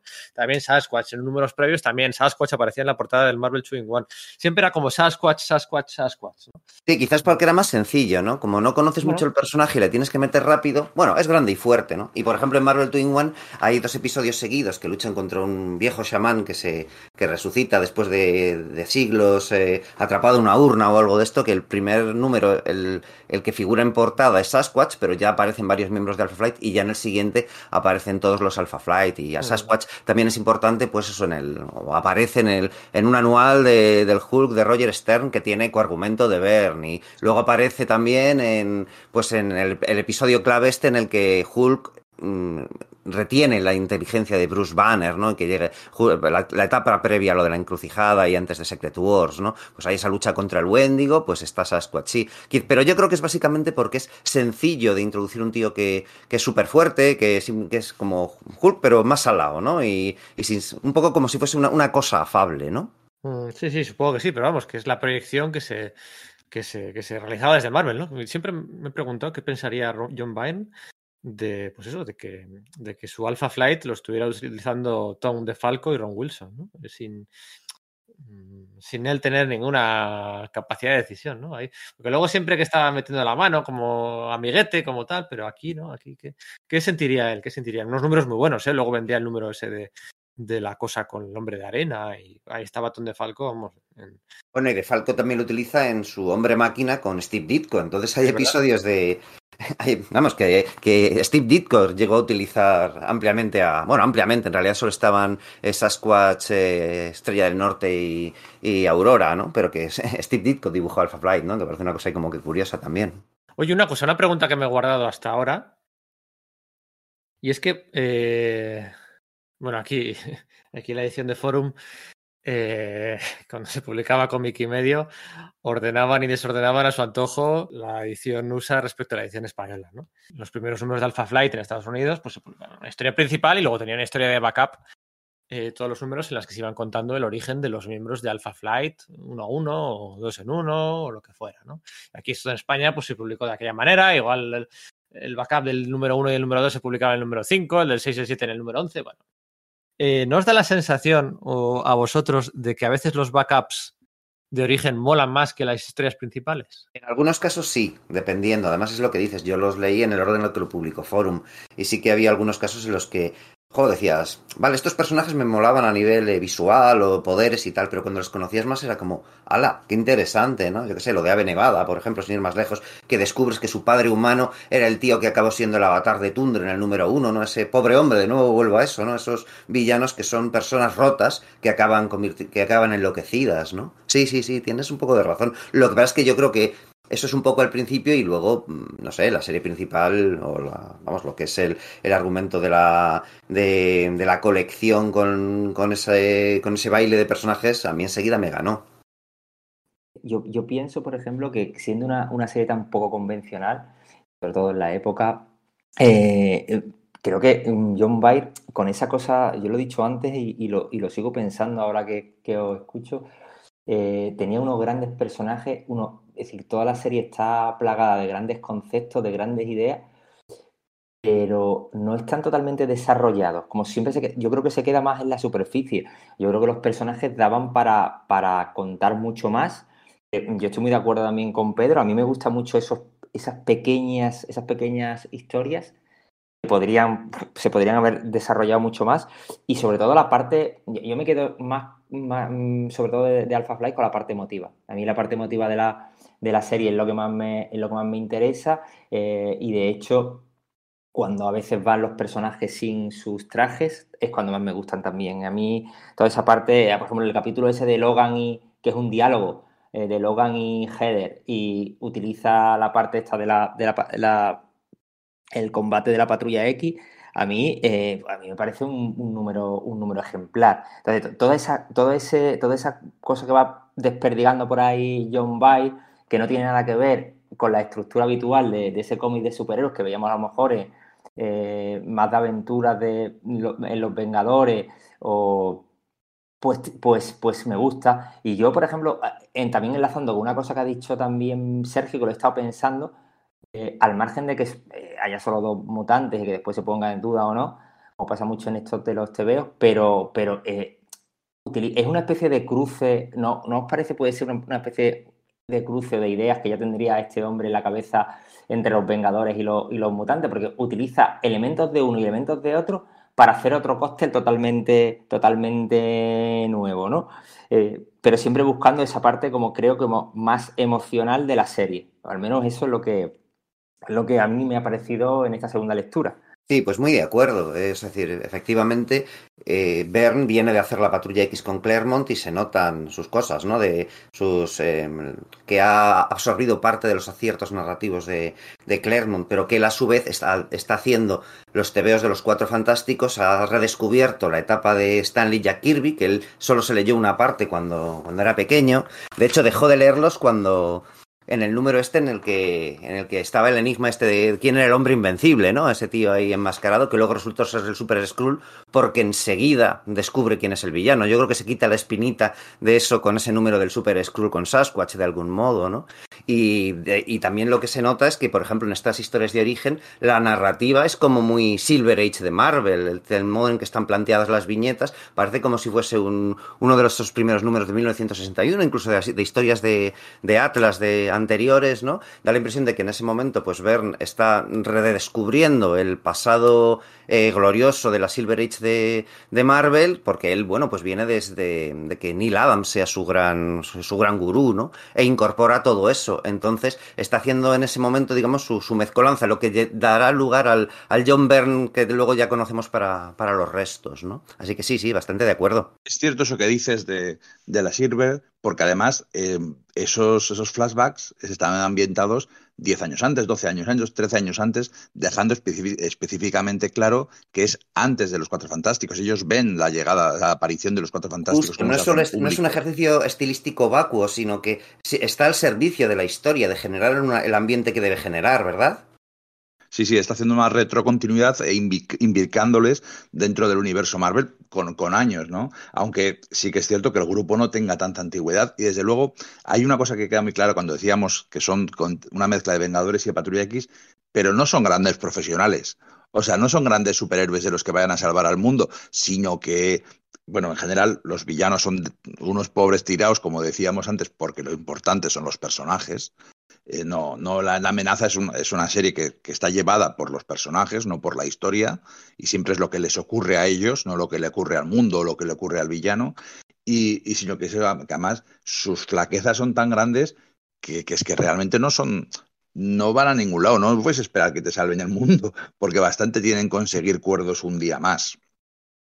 Fíjate, incluso hay un detalle, una cosa que yo creo que no se había hecho antes, creo, y pocas, pocas prácticamente ninguna vez más se ha vuelto a hacer, que es eh, otro, otro aspecto de, de Estrella del Norte, que fíjate que tiene facetas diferentes, que es que él es un campeón de esquí que usa sus poderes a- para hacer trampas, para ganar. Eh, él intenta racionalizarlo como que son sus dones y son su- sus capacidades, pero él gana porque tiene superpoderes, utiliza sus poderes y hace trampas comparado con todos los demás. No es algo que se haya utilizado, ¿no? De, de cómo podrían, si los supertipos existieran en el mundo, cosas que podrían hacer. Se ha llegado a hacer, pues bueno, sí, quizá un poco en The Voice o cosas mucho más en la serie de televisión, ni siquiera en el cómic, en el cómic no iba de eso. Eh, tiene mucho, mucho más que ver con, con todo eso. Y a mí me parece algo súper revolucionario que además que prácticamente nadie ha podido seguir después.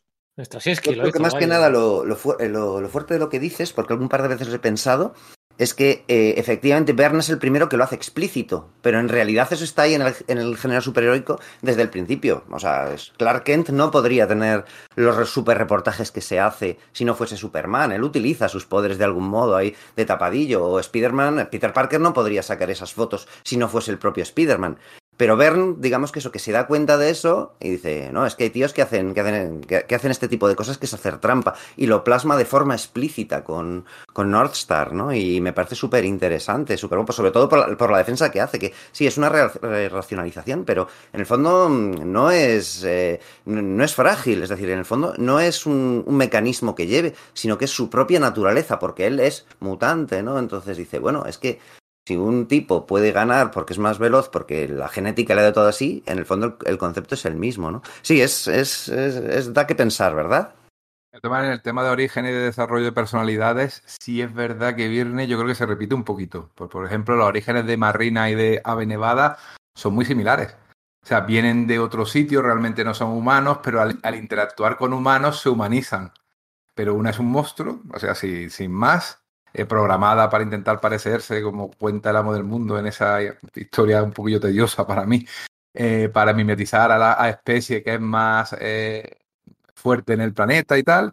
Y luego Ave Nevada es una diosa, lo que pasa es que es la hija de unos dioses decrépitos. O sea, no solo los villanos son decrépitos, ¿eh? los dioses son, vamos, un panteón venido a menos que está a punto de desaparecer.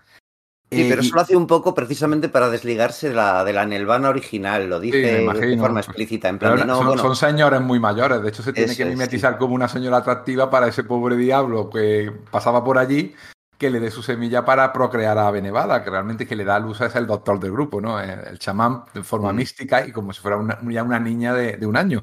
Realmente en el momento en que empieza la serie, tanto Ave Nevada como Marina tienen 10 años, aunque sean personas de cuerpo adulto, pero ha pasado 10 años desde que llegan a la, a la Tierra.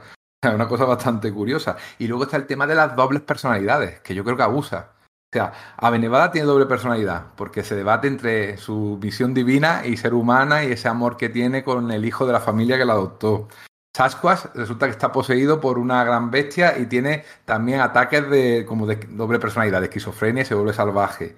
Marina, lo mismo. Eso Y- se cuenta muy rápido, ¿eh? Lo de Sí, sí, se sí. cuenta... Se cuenta rapidísimo. Es que lo- le pasa una vez y luego ya en, en el final. Es verdad que tendría que haberlo desarrollado un poquito más, tienes razón. Poco. Y luego está lo de Aurora y su que él, ahí sí, él- la parte que está más desarrollada, ¿no? Su doble personalidad de ser una chica súper atractiva que sabe que es atractiva y lo utiliza, y luego la parte que se reprime, que, tra- que trabaja en un colegio de monjas donde se crió, eh, esa, esa represión entre el ego, el super yo, eso sí lo trabaja mucho, mucho Virne. Pero hay cuatro personajes con doble personalidad, que también hay que verlo que a veces se repetía, aunque cambien las circunstancias. A ver, Hikinu Hakuna Matata, eh, ¿qué os parece lo del flashback este en el que Heather con 16, 17 años eh, prácticamente le dice a, bueno, o sea, le dice a Mac, a Hudson, le dice, oye, mira, eh, que te he pillado, que sé que has, sé que has robado el traje de guardián de, de las instalaciones gubernamentales,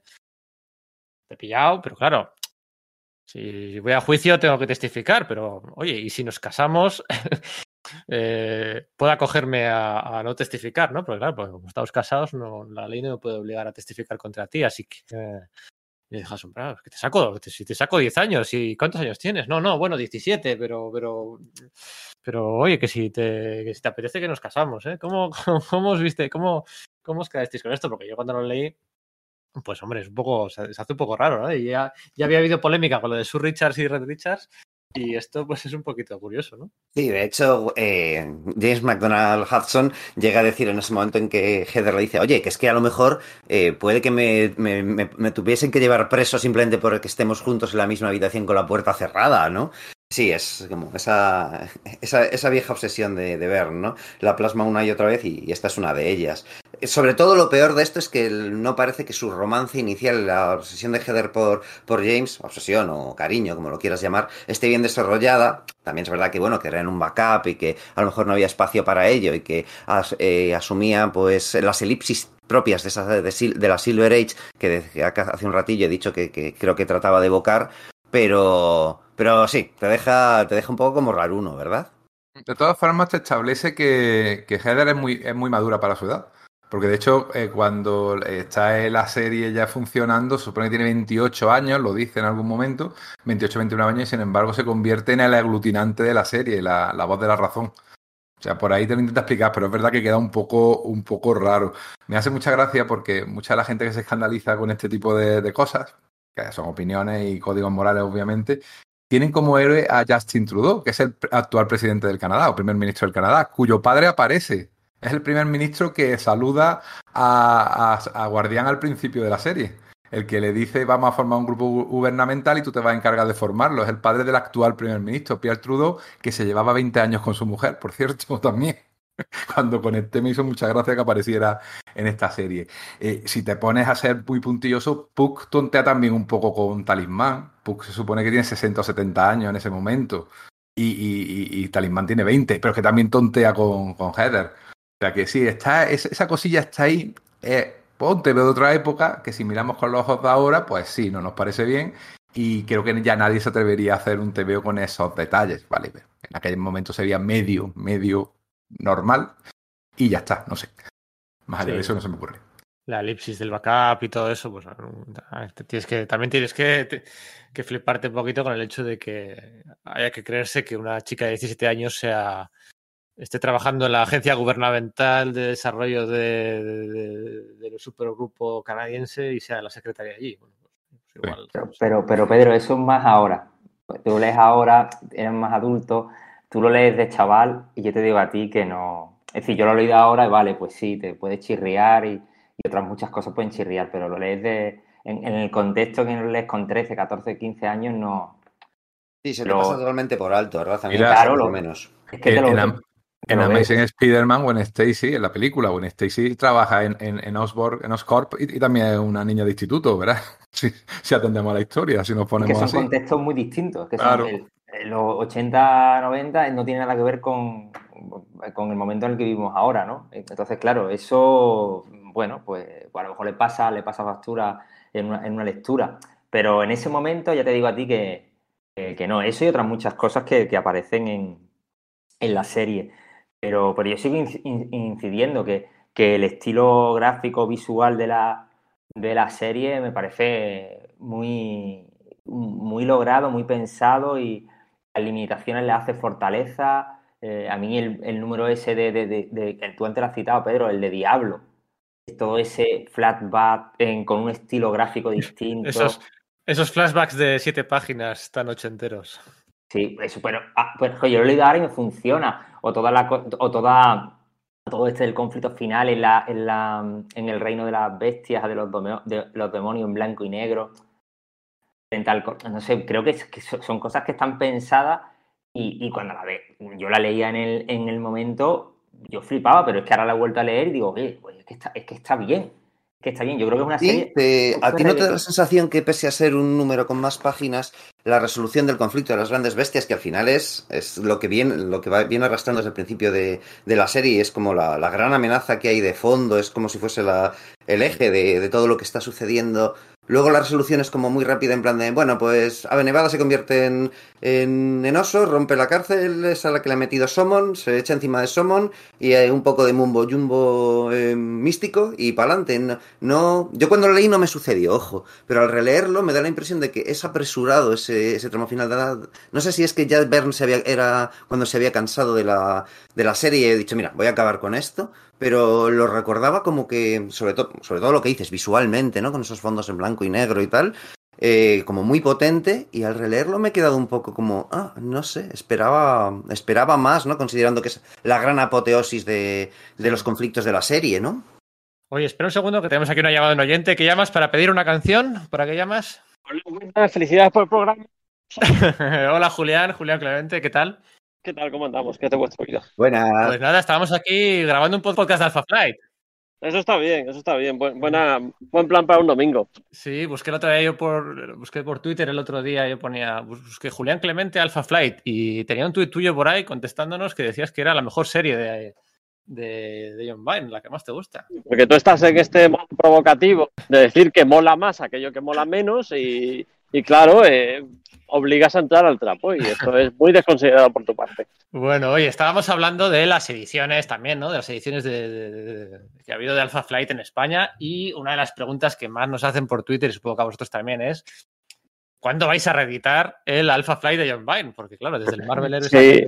2015. Sí, es verdad que, que el Marvel Heroes, eh, 2015, yo ya, yo, ya no me acuerdo cuando publicamos y dejamos de publicar las cosas. Es verdad que ha pasado mucho tiempo y el Marvel Heroes este, pues lo hemos tenido como en, en fila india para reeditarse y al final hemos decidido no reeditarlo en el mismo formato eh, por un motivo muy sencillo, porque eh, es verdad que ese tomo está agotado, pero ha tardado muchísimos años en agotarse. ¿Cuál es nuestro temor? Que nosotros reeditamos y realmente eh, la demanda de un de un cómic que en sí mismo eh, ya está publicado, eh, pues sea mucho menor que si sale como novedad. Esto, Ah. esto es muy, muy absurdo. Eh, yo sé que desde el punto de vista del que no lo tiene y lo quiere, eh, no entiende por qué no puede conseguir la misma edición que, que antes, pero me temo que Ya que tiene menos repercusión, ¿no? funciona así. Yo entiendo que si es, una Funciona colección, si entiendo que es una colección de seis y el que está agotado es el 5, pues sí que hay que editarlo Claro. en el mismo, el mismo formato, ¿no? Eso sí. Claro, Pero no. en este caso, ¿qué vais a hacer? No, pues a ver, nuestra, eh, nuestra filosofía, y, y es una filosofía que estamos llevando con, con muchas reediciones, es lanzarlo en un nuevo formato, que es el formato que estamos utilizando ahora para este tipo de, de productos, y va a ser, eh, para que nos entendamos, eh, un émulo de, de Biblioteca Drácula. Es decir, eh, lo hemos convertido en una biblioteca Alpha Flight, que, que va a salir en, en el mismo formato y mismas características con, eh, con papel offset, es decir, el papel más aproximado a cómo se publicó eh, originalmente este material y va a ser una colección, eh, creo recordar, porque ahora mismo eh, estoy hablando de, no, mira, lo tengo aquí, lo tengo aquí, os lo puedo confirmar, van a ser cinco volúmenes.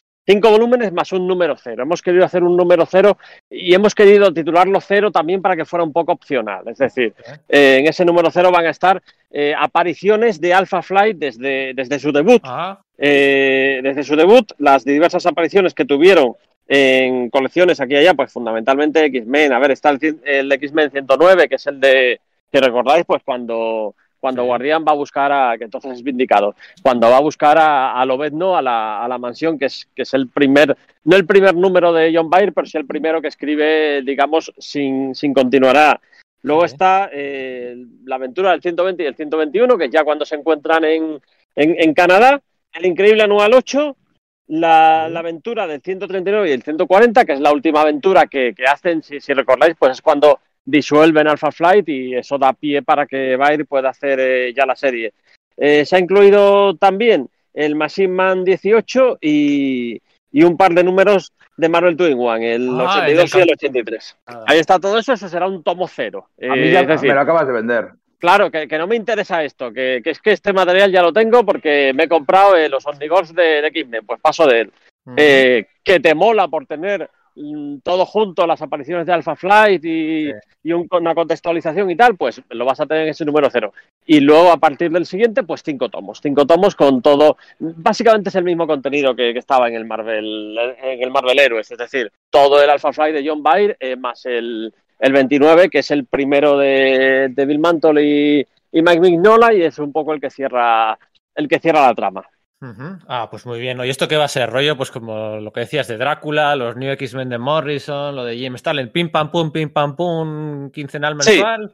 Sí, sí, de hecho va a ser quincenal. Quincenal, Va a ser quin- vale. Va a ser quincenal. Además, nuestra idea es que cada vez que hagamos una biblioteca de estas, acabe una y empiece otra. Ah, o sea, se va a llamar así, Biblioteca Alpha Flight. Sí, sí, se va a llamar Biblioteca Alpha Flight. Ah, O sea, bien. haremos, antes de Biblioteca Alpha Flight, haremos, haremos otra biblioteca, Ajá. eh, pero digamos que, que está ya empezando a salir. Mira, eh, va a ser el número cero, eh, el tomo que sustituye a la biblioteca anterior y va a salir en el la segunda mitad de, de mayo 2022. O sea, mayo 2022, el- la Biblioteca Alpha Flight. Eh, son Ahí lo tienes. 1 más 5, 6 tomos. Vale, Sí, vale. señor, muy bien. Las matemáticas muy bien, ¿eh, Pedro? Vale, vale, pues nada, oye, esto es una noticia, porque al final me lo, me lo pregunta mucha gente que no, es- que no es pijamera, o sea, que no es, o sea, que vale que sí, que, que le- que ha leído cómics Marvel, pero que no es pijamera de esto de fanática, ¿no? Es gente que, no, mira, me gusta. Es un TVO que está ahí al borde. Yo creo Sí. que podría haber considerado el tipo de TVO de que se podían comprar aquellos que no le interesaban demasiado los superhéroes, pero la traía, pues, autor, eh, por la manera. Sí, sí, sí, sí. Bueno, pues nada, eh, 2000, verano, del, del- casi verano del 2022, seis tomitos de, de. Pues nada, oye, nos das una... Queda un porrón, una- ¿eh? Queda un porrón una- todavía.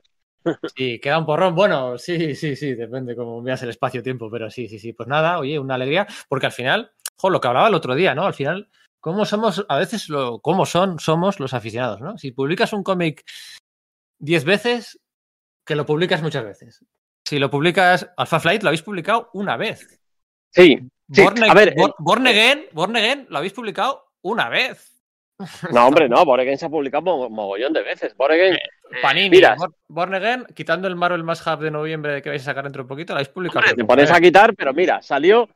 Salió en, en Marvel Deluxe y está disponible en Marvel Deluxe. Salió en la biblioteca de, de Frank Miller. Ah, es verdad, sí.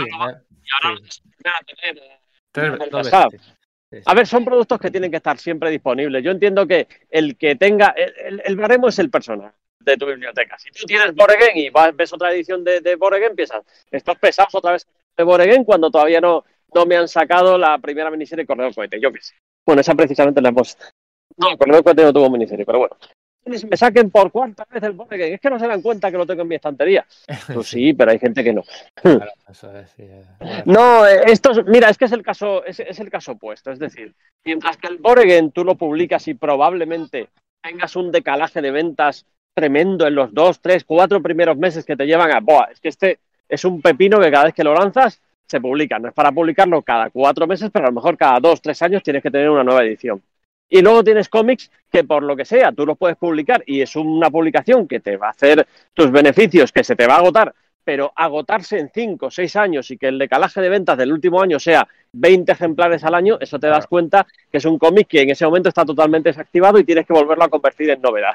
Claro. Por lo que sea, por la manera en la que funciona, ojalá simplemente pudiéramos, si la edición es correcta y si la edición está bien hecha y si no hay nada más que añadir, ojalá pudiéramos coger la última edición que hicimos, eh, si hay que corregir algún error se corrige, pero ya está, ponerla otra vez en circulación y que el librero la pida como si fuera una novedad. Porque al fin y al cabo, es que son tebeos de 1984. Es que eh, en ningún caso es novedad. ¿Sabes? Claro. Sí, sí, y no creo que haya película de Alpha Flight próximamente. Así que. Vale, vale. Pues nada, muy bien. Todos los oyentes y todos los tuiteros y todo, podéis dejar de pedirle a Julián ya el- la reedición del Alpha Flight de John Byrne. Ya podéis empezar a pedirle la reedición del Alpha Flight de Scott Lobdell. Ya, ya Sí, que- algún día. Hombre, no, primero habría que sacar la de, la de Mantle y Mignola. Me da mucha pena porque es que está muy mal considerada esa etapa. A mí me gustó mucho en su momento, es verdad que no me la he vuelto a leer a Yo lo estoy mejor en contigo, los Julián. Sí, 20 sí. años. Yo estoy contigo, a mí me sigue gustando. Lo convirtió en una serie de terror. Ya venía siéndolo un poco, Sí, pero sí, sí, que sí, no- sí. En un ambiente como el canadiense, tú dices, o sea, pega un montón que sea una serie de terror y además de la y Sí. con influencias de, de- de- de David Cronenberg, de John Carpenter, unas cosas ahí. Nunca se ha reeditado. Yo espero que en Estados Unidos se animen a reeditarla y a partir de ahí nos podríamos animar nosotros. Sí, sí, sí. Bueno, es que fíjate, para bien o para mal, yo- eh, Bill Mantlo, Mike Minola, luego está Jim Lee ahí, un incipiente John- Jim Lee, pero bueno, que tú dices, saco un tomito con la Alpha Flight de Jim Lee, ¿venderá solo? Sí, no. Pues es que ni se ha intentado, ¿no? Ni Cieza, Lobdell, bueno, bueno, es curioso. Lo que- suyo sería que, que por lo menos eso, que se animaran, pues, mira, mañana te sacan, han sacado, eh, en Estados Unidos tienes tres ediciones diferentes de, de Alpha Flight, que se- ellos han hecho igual que nosotros, según se han ido agotando, han ido sacando una edición diferente. Lo último ha sido un, un omnibus de estos eh, gigantes con, con toda esta etapa, que es de donde van a provenir un poco los materiales que vamos a usar, por lo menos para el tomo cero. Sería el momento en que los Epic Collection suelen compatibilizarse con lo que ya está publicado, que ahora saliera un Epic Collection que fuera, vale, Alpha Flight Epic Collection número 2 eh, y que retomara a partir del número 3. Pero no sé por qué me da la sensación que, que en Marvel deben de pensar que Alpha Flight se acabó el número 9. Ya, ya, sí, sí, yo también me lo pregunto. Y son 100 números más, ¿eh? Es muy paradójico. El único, el único TVO de Alpha Flight que no es de John Byrne, que se ha reeditado muchísimas veces, es el TVO en el que en el que Estrella del Norte sale del armario. Sí. Y bueno, e- es, es- es lógico, es como, eh, como un punto histórico muy interesante eh, para, para reeditar. Pero, por ejemplo, a mí me sorprende mucho que la primera vez que, que se empezara a narrar el origen de, de Lovendo, en unos TVOs que salía de Lovendo, se contaba eh, un poco, se dejaba intuir la relación con, con Dama Mortal por el Adamantium. Bueno, pues eso no se ha reeditado nunca. Y estamos hablando de, de un TVO fundamental de, de la historia de Lovendo. Sí, sí, eso es cierto. Se ha publicado. No recuerdo ahora mismo el dibujante del número ese que dices de Scott Lobdell, el, el número 106. No recuerdo el dibujante, pero la portada la tenemos todos grabada, grabadas a fuego, ¿eh? sin duda alguna. Mira, estoy viendo aquí. Marc Pasella. Buah, Invoz Magleo Tintas. Ay, bueno, pues nada, nos das una alegría. Que, así que nada, de 2015-2022, bueno, sí, siete añitos después de aquella edición del Marvel Heroes, sale el coleccionable. sí. Bueno, coleccionable no, yo es que tiendo a decir coleccionable, pero es biblioteca Alpha Flight. Sí, Así a mí, el, que- a mí el término coleccionable no me gusta nada porque es como desvirtuar un poco el, el producto y hacerle de menos. Me gusta más, pues eso, eh, lo puedes llamar colección, lo puedes, nosotros lo estamos llamando biblioteca porque es un término que nos gusta mucho y al que creo que todavía le tenemos que sacar mucho, mucho partido, pero bueno, si se, re- si se reedita ahora en 2022, ojo que la siguiente oportunidad lo vimos en el 2029, así que eh, es el momento. Se- seguirá sin haber peli de Alpha Flight. eh, lo, lo- lo dudo mucho. Pues nada, nos dejas con la duda de cuál será el, el coleccionable de la biblioteca previa, así que que empiecen las especulaciones, porque el 2022 Ahí está. interesante. Muchas gracias, Julián. Gracias a vosotros, un abrazo a todos. Un abrazo. Un abrazote, gracias por el atraco este. Chao, chao, Hasta chao. luego. Chao. Bueno, pues nada, ya lo habéis oído, preparar los dineros. Yo, por lo menos, al principio me lo voy a comprar, porque tengo, lo tengo tan machacado esto de leer tantas veces estos TVOs que hay que pillarlo. Eh, hablábamos del desenlace de la gran saga de las grandes bestias, que hay un momento un poco cutrillo, ¿no? Eh, ya estamos acabando el podcast, ¿eh? Un momento cutre en el que el, el dios les dice, bueno, me rindo, y luego, ah, no, os he engañado. Esto como un poco cutre ahí. John Byrne, trabájatelo un poquito más. Y yo creo que ahora lo que podríamos hablar, si os parece, eh, es de lo que comentábamos ahora brevemente con Julián, ¿no? El, el- el después de Byrne, ¿no? El después de, el después de Byrne, porque bueno, la serie duró ciento y pico números, 120, 130, ¿no? no recuerdo ahora 130. mismo. 130, ¿no? Pues fíjate, estuvo 100 números más después de, de John Byrne, pero posiblemente recordamos muy poco de aquella etapa y los lanzamientos posteriores que ha habido, eh, algunos a cargo de autores canadienses, dibujantes canadienses, portadistas canadienses, echando toda la carne en el asador, no han funcionado nada bien. Diría que han funcionado, que, que- que se han convertido en secundarios del universo Marvel, pero es que casi si me apuras, ni eso, ¿no? Y bueno, pues eh, pues, pues con tramas, algunas que daban vergüenza ajena, empezaron a meter tema de clones, que si un clon, de James Hudson, que si un clon de no sé qué, personajes que han muerto hasta tres veces, o sea, mm, a ver qué pasa aquí, no sabéis qué hacer con ellos. Eh, ¿Qué destacamos? A ver, ¿qué destacamos de los años post-John Byrne? Bueno, como comentaba Julián, eh, Bill Mantlo eh, tiene 38 números, ¿eh? se tira tres años con la serie, aunque Miñola solo duró cuatro números, luego hizo portadas, pero lo de una serie regular para él parece que no, no acababa de convencerle, y menos de esos personajes. Y, y lo que hace es tabula rasa con lo anterior, porque lo que- los convierte en un grupo. Eh, Aquí, espera, claro, antes, antes de continuar, lo que se suele contar siempre es que lo, Lo que, lo, que hicieron Bill Manto y Hulk es, Es o sea, verdad. Bill, Manto, Bill Manto y John Byrne es intercambiar colecciones. John Byrne, que nunca había querido realmente hacer la colección de Alpha Flight, la hizo porque si no la hacía él, la iba a hacer otro, pero él siempre encuentra. Bueno, dependiendo de entrevistas, ¿eh? que antes de que se empezase a publicar la, la serie, a una entrevista con, con Jim Ah, bueno, sí. Birne dice, sí, sí, estoy muy interesado, aunque no, sea pero- una, una miniserie. Bueno, es Pero que es, lo que dice, depende. es lo que dice Pedro, ¿eh? es por su orgullo, Sí. por otra cosa. Por orgullo que si no lo hace yo, lo hará otro y lo hará peor. Así que son mis personajes y lo, lo hago yo, ¿no? Y luego pues se- se ve que se cansa, llega un momento en el que se cansa y se nota que se cansa. Lo comentábamos hace poquito fuera de micrófono y intercambia la colección con Bill Mantlo, eh. John Byrne se va Hulk, que no estuvo mucho tiempo eh, por problemas con el Milgrom y Bill Mantlo aterriza con Mike Mignola en Alpha Flight. Mike Mm. Mignola, que a Jim Shooter no le gustaba nada el dibujo de Mike Mignola para entonces. Sí, Estaba también tintado por Yorita Laoki, tampoco le ayudaba, estaba desarrollando su estilo. Es verdad que era un poco raro verlo, porque no se parece en nada a lo que estamos acostumbrados ahora, desde luego. Y lo que ya te digo, a ese mantlo, resolverlo de Hulk enseguida, que lo que hace Hulk es huir y ya está, y ya irá para que Virne cuente sus brevemente, en 6-7 números, lo que tenga ganas de contar. Y, dice, Alpha Flight a partir de ahora es un grupo, porque lo que había en las oficinas de Marvel, la sensación de que esa idea de grupo desestructurado, de personajes que van contando sus historias sueltas aquí y allí y que se unen de vez en cuando, casi obligado o de casualidad, no funcionaba. Precisamente lo que yo creo que le, da- le daba gracia a la etapa, pero bueno, es verdad que parece que no funcionaba por las cartas de los, de los lectores de la época. Y aquí no, es un grupo tal cual. Eh, tras la huida de Hulk, eh, Ave Nevada, que yo creo que es el personaje menos indicado para ello, da un discurso motivador diciendo tenemos que estar unidos y ser un grupo. Eh, y luego enseguida, casualmente, llega el enlace gubernamental este, que había aparecido varias veces, de la barbita y las gafas, en helicóptero. Gary Cody, ¿no? Exacto, en helicóptero llega diciéndole, "Ah, eh, el gobierno canadiense de nuevo respalda, porque sí, y ya está, y nada. Y además establece en un número las dudas de Heather para ser la jefa del grupo, sin tener poderes. Ahí está, en ese primer número, eh, Mantlo estaba diciendo de lo que quería hacer con el grupo, por verlo más estándar y un poquito la relación entre los personajes y sobre todo decirte, mira, lo de Heather lo vamos a arreglar y efectivamente lo arregló tres o cuatro, bueno, arregló, como quieras llamarlo, tres o cuatro números después cuando ella se pone un traje parecido al de, al de su marido y se transforma en Vindicador. Eh, Miñola enseguida es sustituido por David Ross y coge a algunos de los enemigos antiguos, Mantlo, Evil Ernie, las grandes bestias, pero lo intenta integrar más en el universo Marvel, pues eh, haciendo crossovers con la Patrulla X, que aparece durante dos o tres números, o los Vengadores, que hay incluso un crossover tal cual, es decir, un- una historia que, que pasa de una colección a otra, en la cual se resuelve el destino de Marina, a la cual Namor, si no recuerdo mal, ma- la mataba con la espada del Caballero Negro, un poco por piedad, ¿no? Porque se estaba transformando en un monstruo, en fin, la historia un poco desagradable. Y también mete villanos nuevos, como la hija de- del hombre púrpura, la chica púrpura, que luego se uniría al grupo. Aparece Loki, aparece la Ría de los Sueños. Eh, trapichean mucho con el tema de Lankowski, que si ahora está en el cuerpo de Vox, que si ahora se mete en un Sasquatch blanco, que es un cuerpo que dejó a Nevada y por eso cuando se transforma en hombre se transforma en mujer realmente. En vez de en ser humano hombre, pues ser humano mujer. Pero al final vuelve a ser naranja. ¿ves? Va, va revertiendo un poco todos los Todo cambios esto, que había todo anteriormente. esto con Bill, Man- todo esto con Bill Mantlo. Bill ¿eh? Mantlo, ¿eh? O sea, que es que era, era- eso sí, Bill Mantlo era idea, idea, idea, una detrás de otra. Y, y bien, A, a Baer, bien. a Baer no, no le gustó nada es lo que hizo con Puck. Lo que hizo Bill Mantlo. Lo de la maldición, ¿verdad? Que iba creciendo, ¿no? Sí, No, lo del demonio, y que tenía un Sí. demonio y tal. Que- Como que. Y que originalmente no fuese enano, sino que fuese Pero debido a una es. maldición mística que le había transformado eso en una persona Ajá. pequeña, ¿no?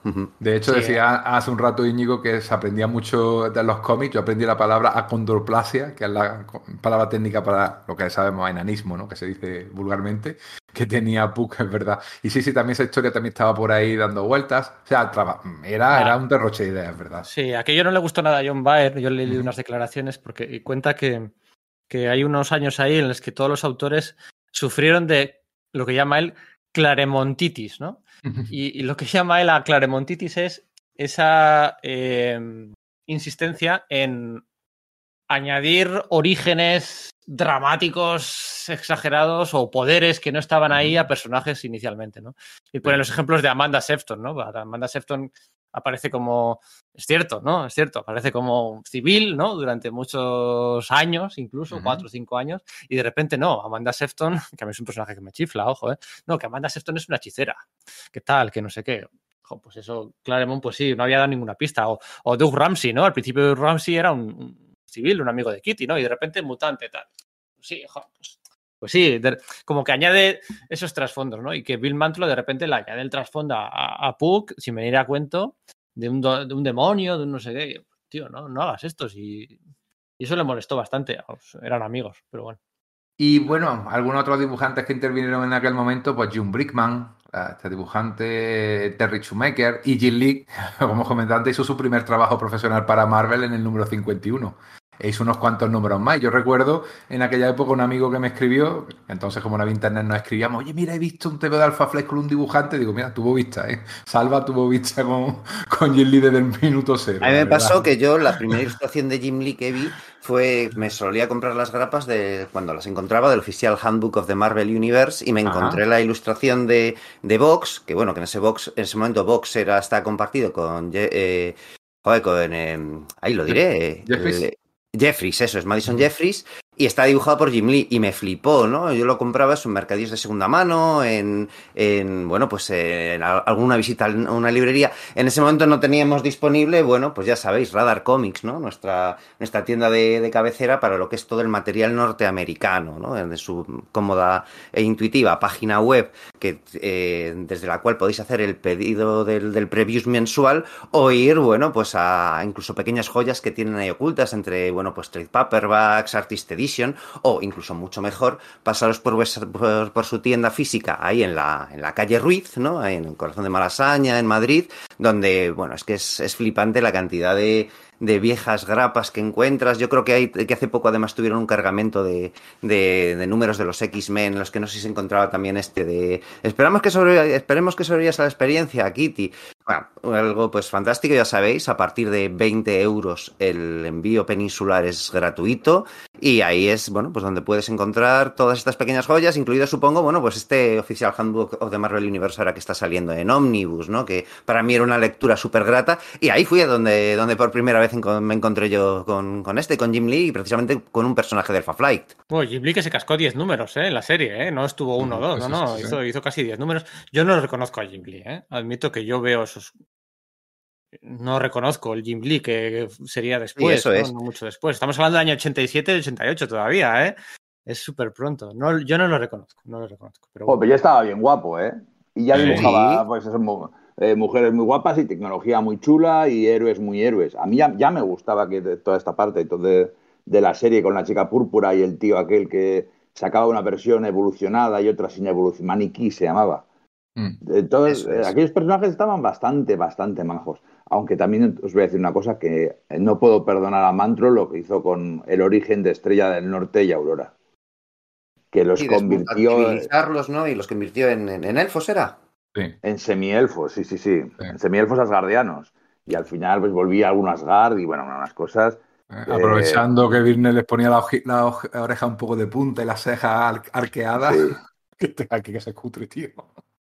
De hecho, hay una cosa muy, muy interesante también para comentar sobre este Alpha Flight, es que Estrella del Norte estaba enfermo, entonces, eh, como un argumento que había metido eh, Mantlo. Entonces, eh, como era un subargumento sobre el SIDA, sobre pues, que tenía, tenía la enfermedad que tan fuerte estaba pegando en los 80.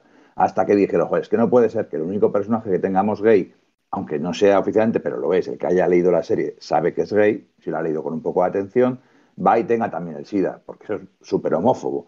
Entonces, nada, nada, nada de SIDA, cámbialo, quítalo, que sea una enfermedad de los elfos por estar mucho tiempo en la Tierra, una cosa, una marcianada y una chucosa que, digamos, que tiraba Sí, por los suelos todas las ideas de Mantro. que pretendía entroncar con ese de que Ave Nevada no podía alejarse de, de Canadá, ¿no? Físicamente, y cuando va a Nueva York empieza a deteriorarse, pues un poco lo mismo, ¿no? Como eh, su naturaleza en el fondo era de, de los, del resto de los, de los nueve mundos, pues en este iba, iba poniéndose mal y quizás pues Aurora se había salvado gracias a la modificación esta que le hizo Walter Lankowski, Sasquatch, cuando modificó sus poderes y ella modificó su apariencia. Jim Lee, a pesar de que eso hizo 10 números, eh, luego sigue haciendo las portadas de la serie. O sea, seguía con un cierto apego a la serie y consiguieron que, que se ocupara ese aspecto. En el número 67 entró James Hartnell, que es un guionista, a ver, de carrera muy regular, falleció hace unos años. Y, y re- y hizo 20 números, que yo creo 21, que es que yo creo que es su eh, eh, andadura más, más amplia en, en cualquier serie, porque es un tío de, de proyectos cortitos, de intervenciones en pequeñas sagas. Yo lo recuerdo sobre todo por The Psycho en DC y la biografía no autorizada del ex Luthor. Quizás le suene más. Azos. Sí. ¿Perdón? Debe Azos. A los dos, los dos. A mí Psycho Mm. me encanta, tío. Es un TVO que sirve de reediciones, que se editó nada más que una vez. Y es un TVO estupendo, con dibujos de Ed si no recuerdo mal. Eh, Aquí en este Alpha Flight, bueno, se porta, el tío es competente. Eh, lo que pasa es que el nivel gráfico es un poco regular, regular ¿eh? Está John Calimi, estaba Michael Berg, que bueno, es más o menos competente. Y lo que hace meter sobre todo nuevos miembros que luego no, no han sido aprovechados ni siquiera en posteriores versiones del grupo. Y metió mucho a Gamma Flight como, como eh, antagonista, y antagonista, pero también pasaban miembros de Gamma Beta, de Beta Alfa. Jugaba con eso un poquito. Que por Curiosamente, cierto, que, que, no, que, no, lo hemos dicho, los, ¿Sí? los, los personajes de, de, Beta y de Gamma, uh -huh. pues Diamante Lee, Chico Salvaje, y, y, y Madre, el, ¿cómo se llamaba? Madison Jeffries. Madison Jeffries, lo estaba diciendo al revés. Vox y demás, son los personajes de Marvel con los que más dinero ha ganado eh, John Byrne. Sí, hombre. ¿Qué dices? Sí, él lo cuenta en un, en un juicio. En no el lo juicio, sabía. Cuando, sí, sí, sí, cuando Mark Wolfman demanda a Marvel, bueno, demanda a Marvel, a Warner, a Universal, a, se pone a demandar, a, después del éxito de la peli de Blade, personaje co-creado por Mark Wolfman, y por el que no ven duro por aquel entonces, eh, se pone a demandar, Mark Wolfman se pone a demandar a todo Dios, a todo Dios para re recuperar el dinero que él consideraba que era suyo, porque los contratos eran injustos en aquella época, bla, bla, bla, bla, bla, bla. Entonces al, juicio contra Marvel, eh, uno de los testigos era John Byrne, John Byrne que le odiaba muerte a Mark Wolfman por aquel entonces. Mark Wolfman decía que le hacía burla con las manos en el juicio, que le hacía así, que le hacía burla con las manos. O sea, bueno, era ser aquello alucinante, súper poco profesional. Y todos sabemos cómo es John Byrne de Company Man, ¿no? Siempre, siempre, siempre eh, a favor de la empresa. Y vamos, si hay que ir contra Jack Kirby, se va. El caso es que si yo trabajo para Marvel, soy de Marvel. Y, en el juicio va a testificar John Byrne, ¿no? Y pues eso, empiezan a hablar de los, de los derechos de creación de los, de los, personajes, tal, no sé qué. Y él dice, no, no, claro, yo los personajes de Alpha Flight originales, cuando los creamos en Uncanny X-Men, tal, no sé qué, son unos años, los 79, 80, 81, son unos años en los que los contratos todavía no eran muy favorables. Y aunque son personajes mucho más populares que los de Beta y Gamma, cuando yo creo los de Beta y Gamma en el 83 habían cambiado de tal forma los eh, contratos de creación de personajes, eh, los derechos, que por esos personajes y todas las apariciones que tuvieron después, yo he ganado más dinero que por los originales de Alpha Flight o por cualquier otro que haya creado para Marvel. ¿no? Porque al final, que si Diamante Lil, que si Vox, que si no sé qué, son personajes que han aparecido en muchos cómics y ha ganado con los que más dinero John Byrne. ¿eh? Fíjate. Tiene gracia eso que dices porque dirías, joder, pues Marina y Puck también deberían ser, ¿no? Pues igual no, porque Marina y Puck aparecieron siete meses antes que el número uno de Alpha Flight en la ficha del oficial Handbook of the Marvel Universe, porque claro, empezaba por la A y Byrne ya había planteado esos personajes durante siete meses los aficionados estaban preguntando quiénes son esos dos tíos que aparecen en, en ya sabéis, las, las, fichas estas aparecían las caras de todos, ¿no? Pues eh, eh, durante siete meses los fans estaban preguntando quiénes serán estos dos tíos. Entonces probablemente debió ser cuando pilló el, el cambio y por Marina sí, sí. y Puck no sabía llevar dinero, pero en ese mismo número uno en el que se presentaban se, eh, eh, ya aparecían los Gamma y, y, Beta Flight por los que sí se llevó la pasta, ¿no? Es curioso, ¿no? El, el, la historia, la intrahistoria editorial de cambios de, de, de propiedades también le, le, le, viene bien, le afecta a John Byrne para, para esto. Y son personajes pues, que no pasan de, bueno, secundarios del universo Marvel, no, eh, terciarios o, o, lo que sea, ¿no? Cuarto, quizás el que más, Chico Salvaje, que no lo han nombrado y que se aparece mucho más en la era de Apocalipsis. Sí, pero el, el, que más. Cuando ha sido famoso lo ha sido lejos de Alpha Flight. Eh, sí, es verdad. Los números de Jeff o... Es curioso, es curioso. Pues sí, sí, sí, eso mm. es, sí, sí. Y nada, venga, cuéntalo de la. Bueno, no hemos hablado de lo de Guardián. O sea, bueno, el, el, el Guardián sin Dios, que si era un clon, que si resulta que le, lo que contaba que era, parecía que era mentira, que se lo había inventado aquel robot, eh, que se hacía pasar por él, resulta que sí era verdad. Yo es que me, me cuesta trabajo explicarlo cuando regresa, porque es complicado. Eh. Cuando regresa de la muerte en el número 25 de la serie, sí. que luego en el 26 resulta que no es él, no que era. es Jason y tal, y no sé qué. O sea, esa explicación alienígena de salto en el tiempo, que se había ido, que sí, a no sé qué luna, Ganímedes, tal, no sé qué. Y te dices, esto es súper ridículo, es súper ridículo. Y luego resulta que no es él. Era, que era, no, no, pero es que era verdad, que le había pasado al de verdad, pero que a ellos Eso. lo habían cogido, estaba capturado por el amo del mundo, que también lo había dejado metido en la nave aquella, en fin, aquello era un sin Dios que quería saberlo. Eso se desvela años después, en el número sí. 89, en el primer número de Fabian Icieza en la Eso, colección. Sí, el Fabian Icieza, todavía verde, había lanzado justo Nuevos Guerreros y poco más, y asume aquel origen irrisorio de, de, de, que no había muerto y lo trae de vuelta. Y lo trae de vuelta en el 89. Pero no te lo pierdas, es que vuelve a morir en el número 100. Sí, para conmemorar. Es que, joder, es que la serie no sabían qué hacer. O sea, era un. No, no en, en, esta etapa de Fabián Niciesa lo que hace es sacar a la patrulla X, intentando atratar gente. Eh, la portada de Jim Lee, que ya estaba en todo lo alto, era intentar decir. Era gritos desesperados decir, comprad esto que se acaba. Sí. La verdad. Sí, sí, sí, sí. sí. Bueno, los uniformes cada vez más todos uniforme, se, se- uniformizaron, ¿no? chaleco, claro. chaleco, la... también Todos tenían todos con la este común ahí eh, rojo y blanco, ¿no? blanco. Mm. Eso es, sí, sí, sí. sí. Era hija de su época. ¿eh? Era una serie que no tenía nada que ver ya con lo que, lo que era 6 o 7 años antes, nada que ver. Y luego Scott Laughter hace seis números, yo creo que por compromiso, porque era el chico para todo en aquella época, y lo que hace es coger y traerte al diablo, a Usagente, a Factor X, o sea, incluso personajes de segunda o tercera que estaban pululando por el universo Marvel, como diciendo, ves, también forman parte del universo Marvel, pero no voy a ser tan rastrero como para meter aquí otra vez a la Patrulla X o a los Vengadores, así que voy a poner a otros personajes, pero tampoco, de hecho, duró 6 o 7 números. No, se- ni siquiera el aspecto gráfico es, de- es destacable.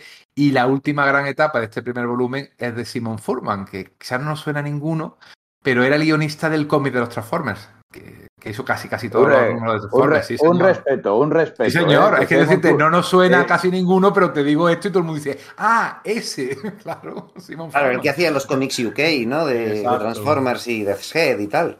Sí, sí, sí, sí, exacto. no, es que Entonces, tienes aquí dos fans grandes de Transformers, ¿eh? Sí, sí, Ten lo cuidado. Pero eh, acá es un nombre que nadie, que casi nadie, incluso a los que estamos muy metidos, no suena. Pero cuando dice el escritor de Transformers, tú, ah, vale, ya sé quién es. Y lo que hacía era sacar otra vez a la del mundo, pero casi todos eran villanos nuevos, ¿eh? Eh, O sea, creó muchos villanos nuevos y olvidables. Y en algún número sacaba la Brigada de Demolición. Eh, dibujos de Pat Broderick, ya un poco en las proximerías de su carrera. Y fíjate, los últimos números los dibuja un tal Darío Carrasco, que yo no, no sé quién es. Lo he visto en los fichas y es que yo estaba ya que, que acababa mal y de hecho acababa con el grupo desbandándose. Igual que acabó la Liga de la Justicia de Giffen y de Mateis con una última saga en la que el grupo se desbandaba, pues aquí hicieron lo mismo. Sí, sí. Estamos hablando del número 130 en, en, 130, en el 94, marzo del en marzo, 94. eso, en marzo del 94. Y desde entonces eh, hubo un volumen 2, hubo un volumen Steven T. 3, Seagal, de, Stick- de Scott Bloodell y un volumen 4 de Greg Pak y Van Lente. Pero canadienses los dos, con portadas de Luis Jiménez, A mí intentando... ese me gustaba mucho con Dale Eaglesham, ¿eh? A mí ese Sí. volumen la verdad es que me, me, me- me volvió a entusiasmar, ¿eh? Pero empezaba la serie mm, con un crossover con Fear Itself y tal, y no sé qué, y por en medio habíamos tenido el Omega Flight aquel con después de la muerte de los personajes de Alpha Flight originales que habían resucitado de la muerte, vuelven a morir en el- los Vengadores de Bendis, como comentamos el otro día. ¿Qué, ¿Con qué? Simplemente, rápido, ¿con qué de, de estos últimos 25 años, con qué os quedáis? ¿Con qué esta aparición, este detalle, con qué os quedáis? No tiene por qué ser en sus propias colecciones, ¿eh? Eh, fuera, ¿con qué os quedáis cada uno? Venga, yo voy a decir la que acabo de decir después de todo, la de, ¿Vale? la de Van Lente e Eaglesham y tal. Hay otra que me gusta mucho, pero por no acaparar. La de que dibujó Casady con la Patrulla X. Teníamos un- Esa era la que iba a decir, si no. ¿Cuál? La de que dibujó John Casady, que creo que el Ben Raff era el. En Ravera, sí, que es como que una, una historia en retrocontinuidad, como Dos, en el dos en números, de número 40, nueve o dos algo así. números de 40 páginas de Alpha Flight con Patrulla X, pero eso, en, lo- en- en los años 80. Ah, y estaba, estaba, estaba bien, estaba. Con, con, el varón Stracker por ahí Sí, y tal, exacto, sí. exacto. No Eh. Estaba muy guay. De hecho, yo, yo descubrí ahí a casa de ahí es, pre- es anterior a Planetary, esa, Sí. esa Sí, miniserie. Fue, ahí, fue donde se dijo, "Eh, este tío tiene potencial. Es como esa época cuando hizo Union Jack y tal, y joder, mola mucho. En los últimos 30 años yo me acuerdo de eh, la etapa de Lobezno de Frank Thierry y Sean Chen, que es una etapa Ah, que mira, estaba muy bien. Ese está guay, ese está guay, sí. Sí, Ujú. con, saben reciclar ahí bastantes con- conceptos, Sí. como el combate aquel de, de- de quién es el mejor luchador del universo Marvel, eh, recupera dientes de sable muy molón y, y- y da vueltas sobre lo mismo, pero dando un- siempre un, a Dama Mortal, a, bueno, hay, hay un villano ahí que no se sabe que va atacando a los héroes más, amigos más cercanos de la vida de Lobezno. Una etapa que me gusta mucho, ahí salía Alpha Flight, el Alpha Flight estándar, ¿eh? ya sin los secundarios y terciarios. No, no, no. Que si Sasquatch, que si Guardián, que si Pooh, que si tal, que si no sé qué. Y eso es con lo que me quedo yo, con esa tapita de cambio de siglo de Frantieri y de, y de que es con la que, con la que yo me quedo. Y bueno, pues yo creo que hasta aquí, llevo dos horitas hablando de Alpha Flight, es lo que, es lo que yo creo mucho justicia, me influye dar una noticia y sobre todo, sobre todo, nos lo hemos pasado bien, ¿eh? Quedan cosas para contar seguramente. No hemos hablado, por ejemplo, de, mm, de la hija del mentor, padre, pareja de, mm, de, de Estrella del Norte, ¿no? Nemesis creo que era, ¿no? Sí, bueno, no, se suponía que era, pero que no era, era como la, pista falsa, tenía un diseño que a mí me flipaba, ¿no? El, el de, de Nemesis, ¿no? Luego no sé cómo se resolvió, pero de entrada su, su curiosa identidad, ¿no? Que dices, bueno, pues un TV dibujado por John Byrne, autor canadiense, quizás influye el diseño de esa Némesis, así con ese traje negro, con capa roja, máscara completa, con grandes ojos, pues igual influencia a otro autor canadiense que era que siempre ha sido un fan reconocido de John Byrne, ¿no? Y dices, ah, sí, sí se parece a Spawn, ¿no? Después de todo el diseño de, del uno y el otro, ¿no? Y, bueno, pues eh, en principio pues suponía que era la hija del, pues del, mentor de, y antiguo amante de, Estrella del Norte, pero en ese mismo, o en el siguiente TVO se desvela que no. Lo que no sé es quién, quién acabó siendo. O sea, porque Mandlo ofreció una solución a eso, pero no sé si eso luego se, se recuperó porque soy consciente de que el personaje acabó siendo parte del, o un miembro del grupo. Pero no era la hija al final, que resultaba que el que le habían hecho creer a la... O sea, el padre nunca había conocido físicamente a su hija. Es bueno. verdad, sí, sí, sí, lo estoy diciendo mal, tienes toda la es razón. Está tratado con una, con una maldición porque la muerte le quería recuperar o algo así, ¿verdad? Es, eh, sí, sí, sí, sí, lo estaba diciendo mal, tienes toda la razón. Sí, sí, sí, Daniel, lo sé, pero bueno, puedo, puedo estar equivocado. Yo no quería irme sin recordar eh, lo que le pasa a Flashback, al de los Omega Flight. Ah, sí, sí, es sí. Algo, eh, me parece una cosa terrorífica, ¿no? Ese personaje que se convierte que es pues, como, como Madrox, ¿no? Pero en vez de pero saca sus duplicados del futuro. Son versiones de dentro de una hora, dentro de un año, dentro de 20 años.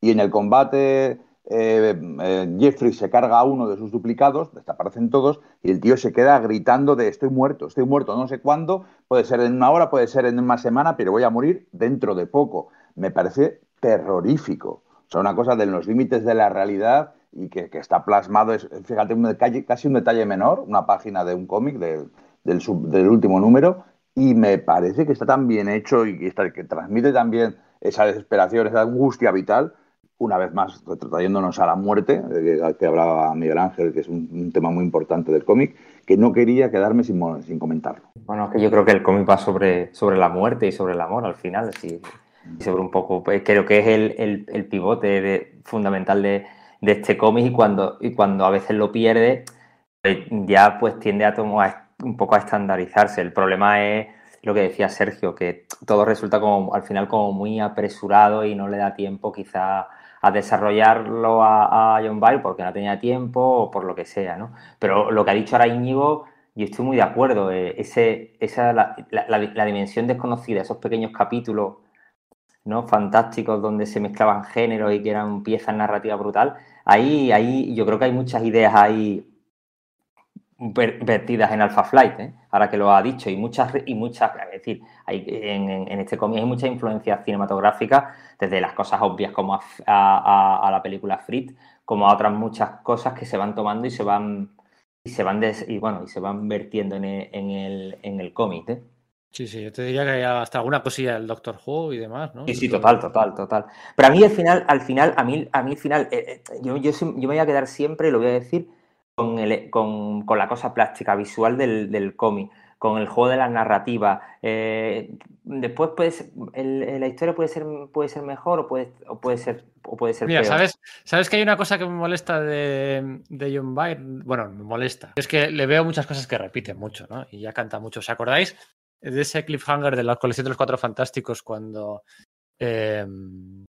A lo del embarazo. No, no del embarazo. Eh, seguro que si os, de, si os, digo cuando se abre el abrigo, ¿sabéis a qué me refiero? Sí, sí, sí. Se abre el abrigo Nova y John le dice, por fin comprende, para una cosa como muy, muy melodramática, por fin comprende el gran secreto y tal.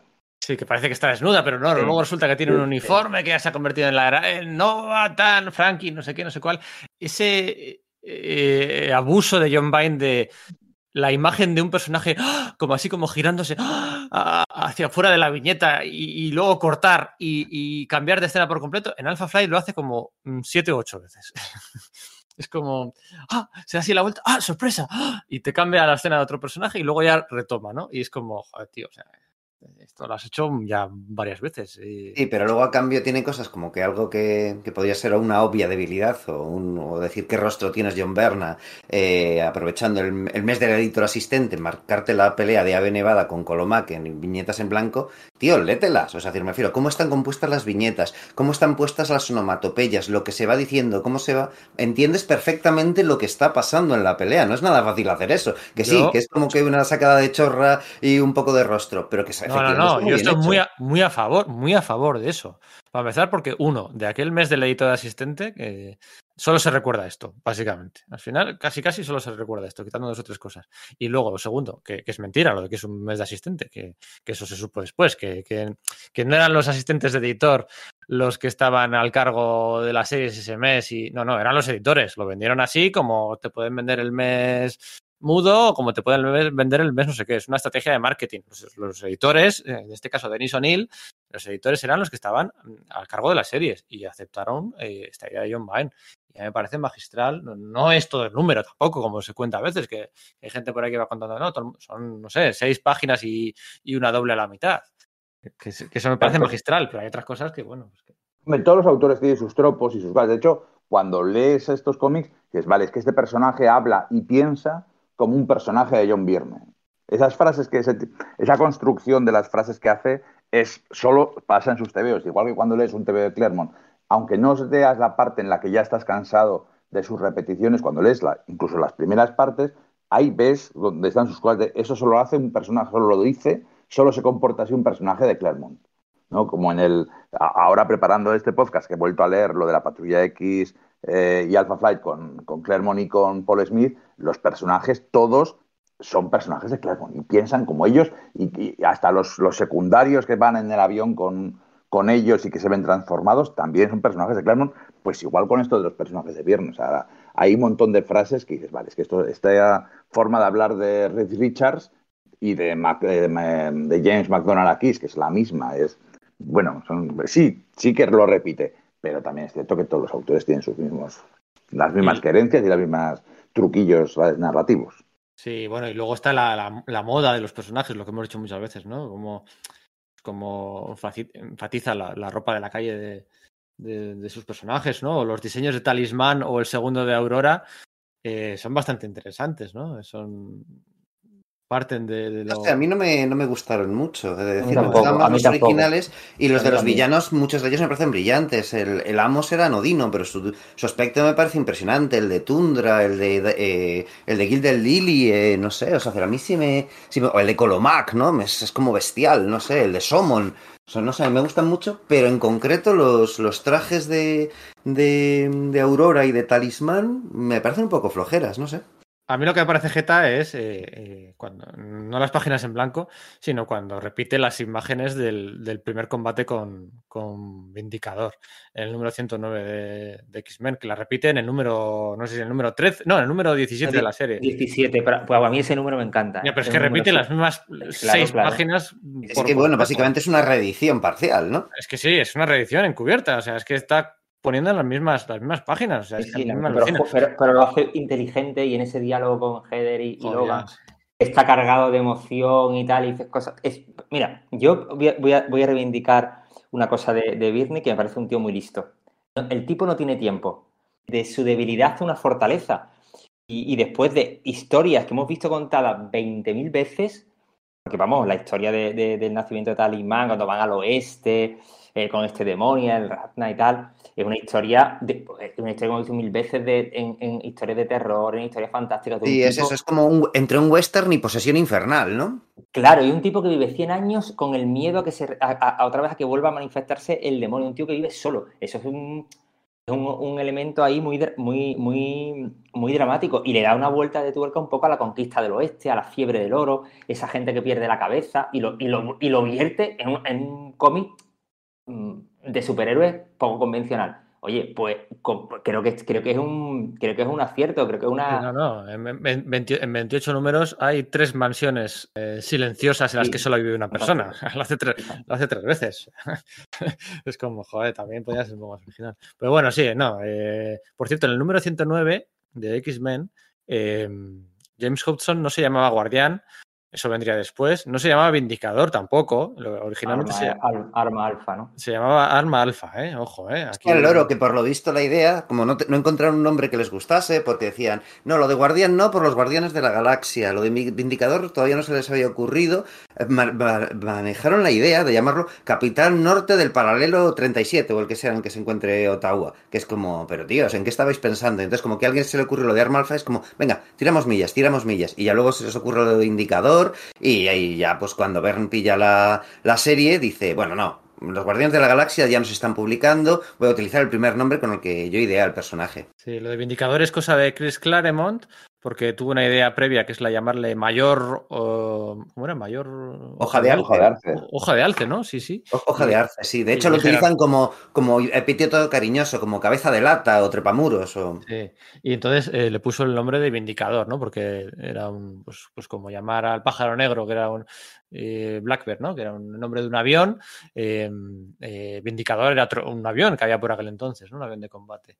Y le puso Vindicador, pero a John Byrne no le gustaba nada la idea de llamarlo Vindicador, porque no tenías nada que vindicar, ¿no? Nada que... Entonces ya luego le pone Gorian. Pero originalmente James Hudson eh, se llamaba Arma Alpha. Ese detallito que no hemos contado, porque hay miles de detallitos pequeños, grandes, pues eso, lo de Estrella del Norte, ¿no? Que se veía que siempre que iba alguien a una casa de Estrella del Norte había pues otro hombre, ¿no? Eh, no, no se decía nada, pero bueno, siempre estaba acompañado de otro hombre. Como esas sutilezas las, las camuflaba muy bien. Eh, Sí, nos lo deja muy claro en, ese episodio de, de, de Ernest Letal, ¿no? El tipo este, eso dejar claro ahí. Vamos, y ahora leída ahora es muy claro, ¿no? Y después, pero también todas las cositas que van dejando, todos los detalles, ¿no? El juego entre los amigos, este Roger Esther y John Bay, ya en, la- en el primer episodio hay. eh, claro, yo lo he leído ahora, como había leído ra- antes también, eh, hace, relativamente, poco, la etapa del Capi de, de Roger John Bay, hay una misma referencia eh, cuando, cuando Guardián o Vindicador está desempleado y se pregunta cómo se, la, cómo se las apaña el Capi sin, dinero. Y eso se lo- es, lo mismo que se pregunta el, el- el Capitán América en, en las primeras viñetas de la etapa de... Bueno, es que de Eh, hecho James McDonald se llega a cruzar con Steve Rogers y Sí, Bernie exactamente. Rosenthal, ¿no? Y con, y sí, con Bernadette, eh, sí, Sí. cuando se muda a Nueva York, sí. Eso es, con la trampa hasta que le ha tendido eh, Jerome eh, Jackson Sí. con, con lo de Omega Flight, sí. Con Roxxon, sí, efectivamente. Sí, sí, son detallitos que no tocan mucho, ¿eh? No toca mucho el resto del universo. Bueno, aparece la Mujer Invisible, aparece una viñeta del Capitán América, Namor, ¿no? Eh, algo sí que toca, pero no se sale mucho de su No, territorio. pone a Lobezno en la portada en el número 13 en plan trampa de ventas, pero luego es la ensoñación esta de la que hablaba Miguel Ángel, ¿no? No sé. Sí, sí, por eso. Así que bueno, vamos a dejarlo aquí, si os parece. Hay mucho que contar. Cuando se vuelva a publicar el año que viene Alpha Flight, pues eh, volveremos a retomar muchos de estos conceptos, viñetas. Y las portadas no son muy icónicas, perdonadme que, que lo diga así de brusco, no son unas portadas. Pero claro, es que es lo que decíamos, no es una serie de un supergrupo, o sea, están, están separados, se pasan en separados no sé cuántos números, ¿no? No tienen sede siquiera. Entonces son portadas de un personaje, dos como mucho, en grupo. Pero, Pedro, pero, pero qué portadas, qué portadas. Hombre, Ya, no, no son sí. icónicas, pero son portadones. A mí Sí, hay Y la algunas del número que- 2 este con Marina mirándose las manos y Puck acercándose por detrás antes de recibir el zarpazo, sí me parece súper icónica. Sí, no sé. Yo Sí, le- no sé, de verdad que sí. Yo le, veo que le falta punch un poco. Bueno, No, a mí, a mí me encantan las portadas, ¿eh? A mí, yo ahí no estoy de acuerdo contigo, ¿eh? Esa portada, de, no sé, la portada de Snowblin blanca y tal, es para mí, o la de Aurora ahí, como se, con la cosa esta de lo del amo, en la nave esta del amo del mundo, esta, fuera, sí, a mí, esa a mí sí, sí me- la- me blanco y negro del la 3. portada, sí, ¿eh? esa O la del guay. robot este de- del fin con el traje de Vindicador sosteniendo, agarrando por el cuello ahí a Talismán, que, que ese te veo que dices, Buah, es que es la gran conflagración y enfrentamiento contra ellos y queda resuelto de forma super cútere con un crossover ahí con Secret Wars 2, que es el que todopoderoso va ahí. No, es que yo quería la bolsa de chamán para pillar un anillo para pedirle matrimonio a Dazzler, que quedaba como muy regular, ¿no? Yo es que se- ahí se le nota el agotamiento a Verne de... Es que ya no quiero seguir haciendo esto, pero a mí esa portada me sigue pareciendo, jo, pues no sé, ejemplar.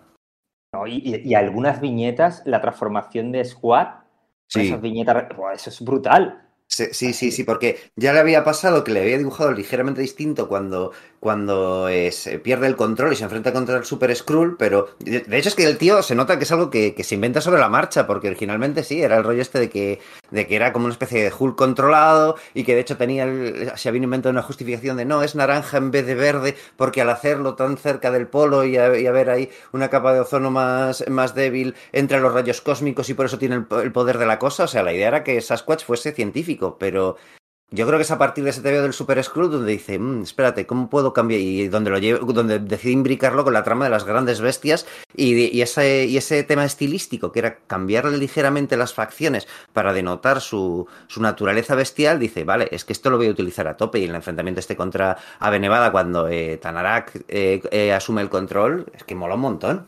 Mm. Un montón. Y esa desintegración de tundra, ese, ese juego. Es decir, es que John Byrne utilizaba todo lo que conocía y lo re- reinterpretaba una y otra vez. Porque el, el juego ese de la. De la mm, lo de Guardián, toda esa historia rocambolesca que se, que se inventan en Ganímedes y tal, eso es Krypton puro, vamos. Sí, sí. la- ¿Sabes? Que eso está, ahí- es- está sacado de Superman, de cuando él sabe que lo hará después también. Sí, sí, sí. sí. Ay, ay, ay, cómo os habéis animado al final. Bueno, pues nada, lo dejamos aquí, si os parece. Eh, ya, te, ya decía que bueno, hablaremos de esto largo y tendido el año que viene, en Twitter, en donde sea, porque bueno, eh, la cabra tira al monte, ya sea canadiense o no, y, y Alpha Y- Flight, pues. Pero vamos a cerrar con una, mira, una cosa. Te voy a decir una cosa, Pedro, que es que siempre me, me llamó mucha atención cuando era chaval y ahora cuando lo he vuelto igual. ¿No me cuentas de esos huevos revueltos que se, le- que se manifiestan? sí. sí, Esa- sí, sí. Esa viñeta con Shaman es que me parece... Es que es lo que digo, que le sale, le sale la flema mm, británica. es- o sea, eso tú lo ves en un capítulo de Doctor Who tranquilamente. Sí. Eh, le sale, ¿no? Porque, bueno, a, a veces decimos incluso por error. eh, John auto- autor canadiense. No, adopción canadiense. Él nació en, en Ingl- en Inglaterra y estuvo allí ocho años, una cosa así. Y Claremont también, por cierto. Em, curioso, ¿eh? Los dos eh, británicos, los que hicieron las mejores series. Bueno, y, y sí, sí, sí. Los huevos revueltos que se convierten en un monstruo, sí, sí. sí. Y luego el Deus es Machina de Shaman se encarga de, se encarga de solucionarlo. Pues nada, venga, Íñigo, Enrique, Miguel Ángel, Sergio, un placer, un placer charlar con vosotros de Alpha Flight. Venga, Un abrazo chicos. a todos. Gracias por invitarme. Vale, A ti por venir. un placer, abrazote.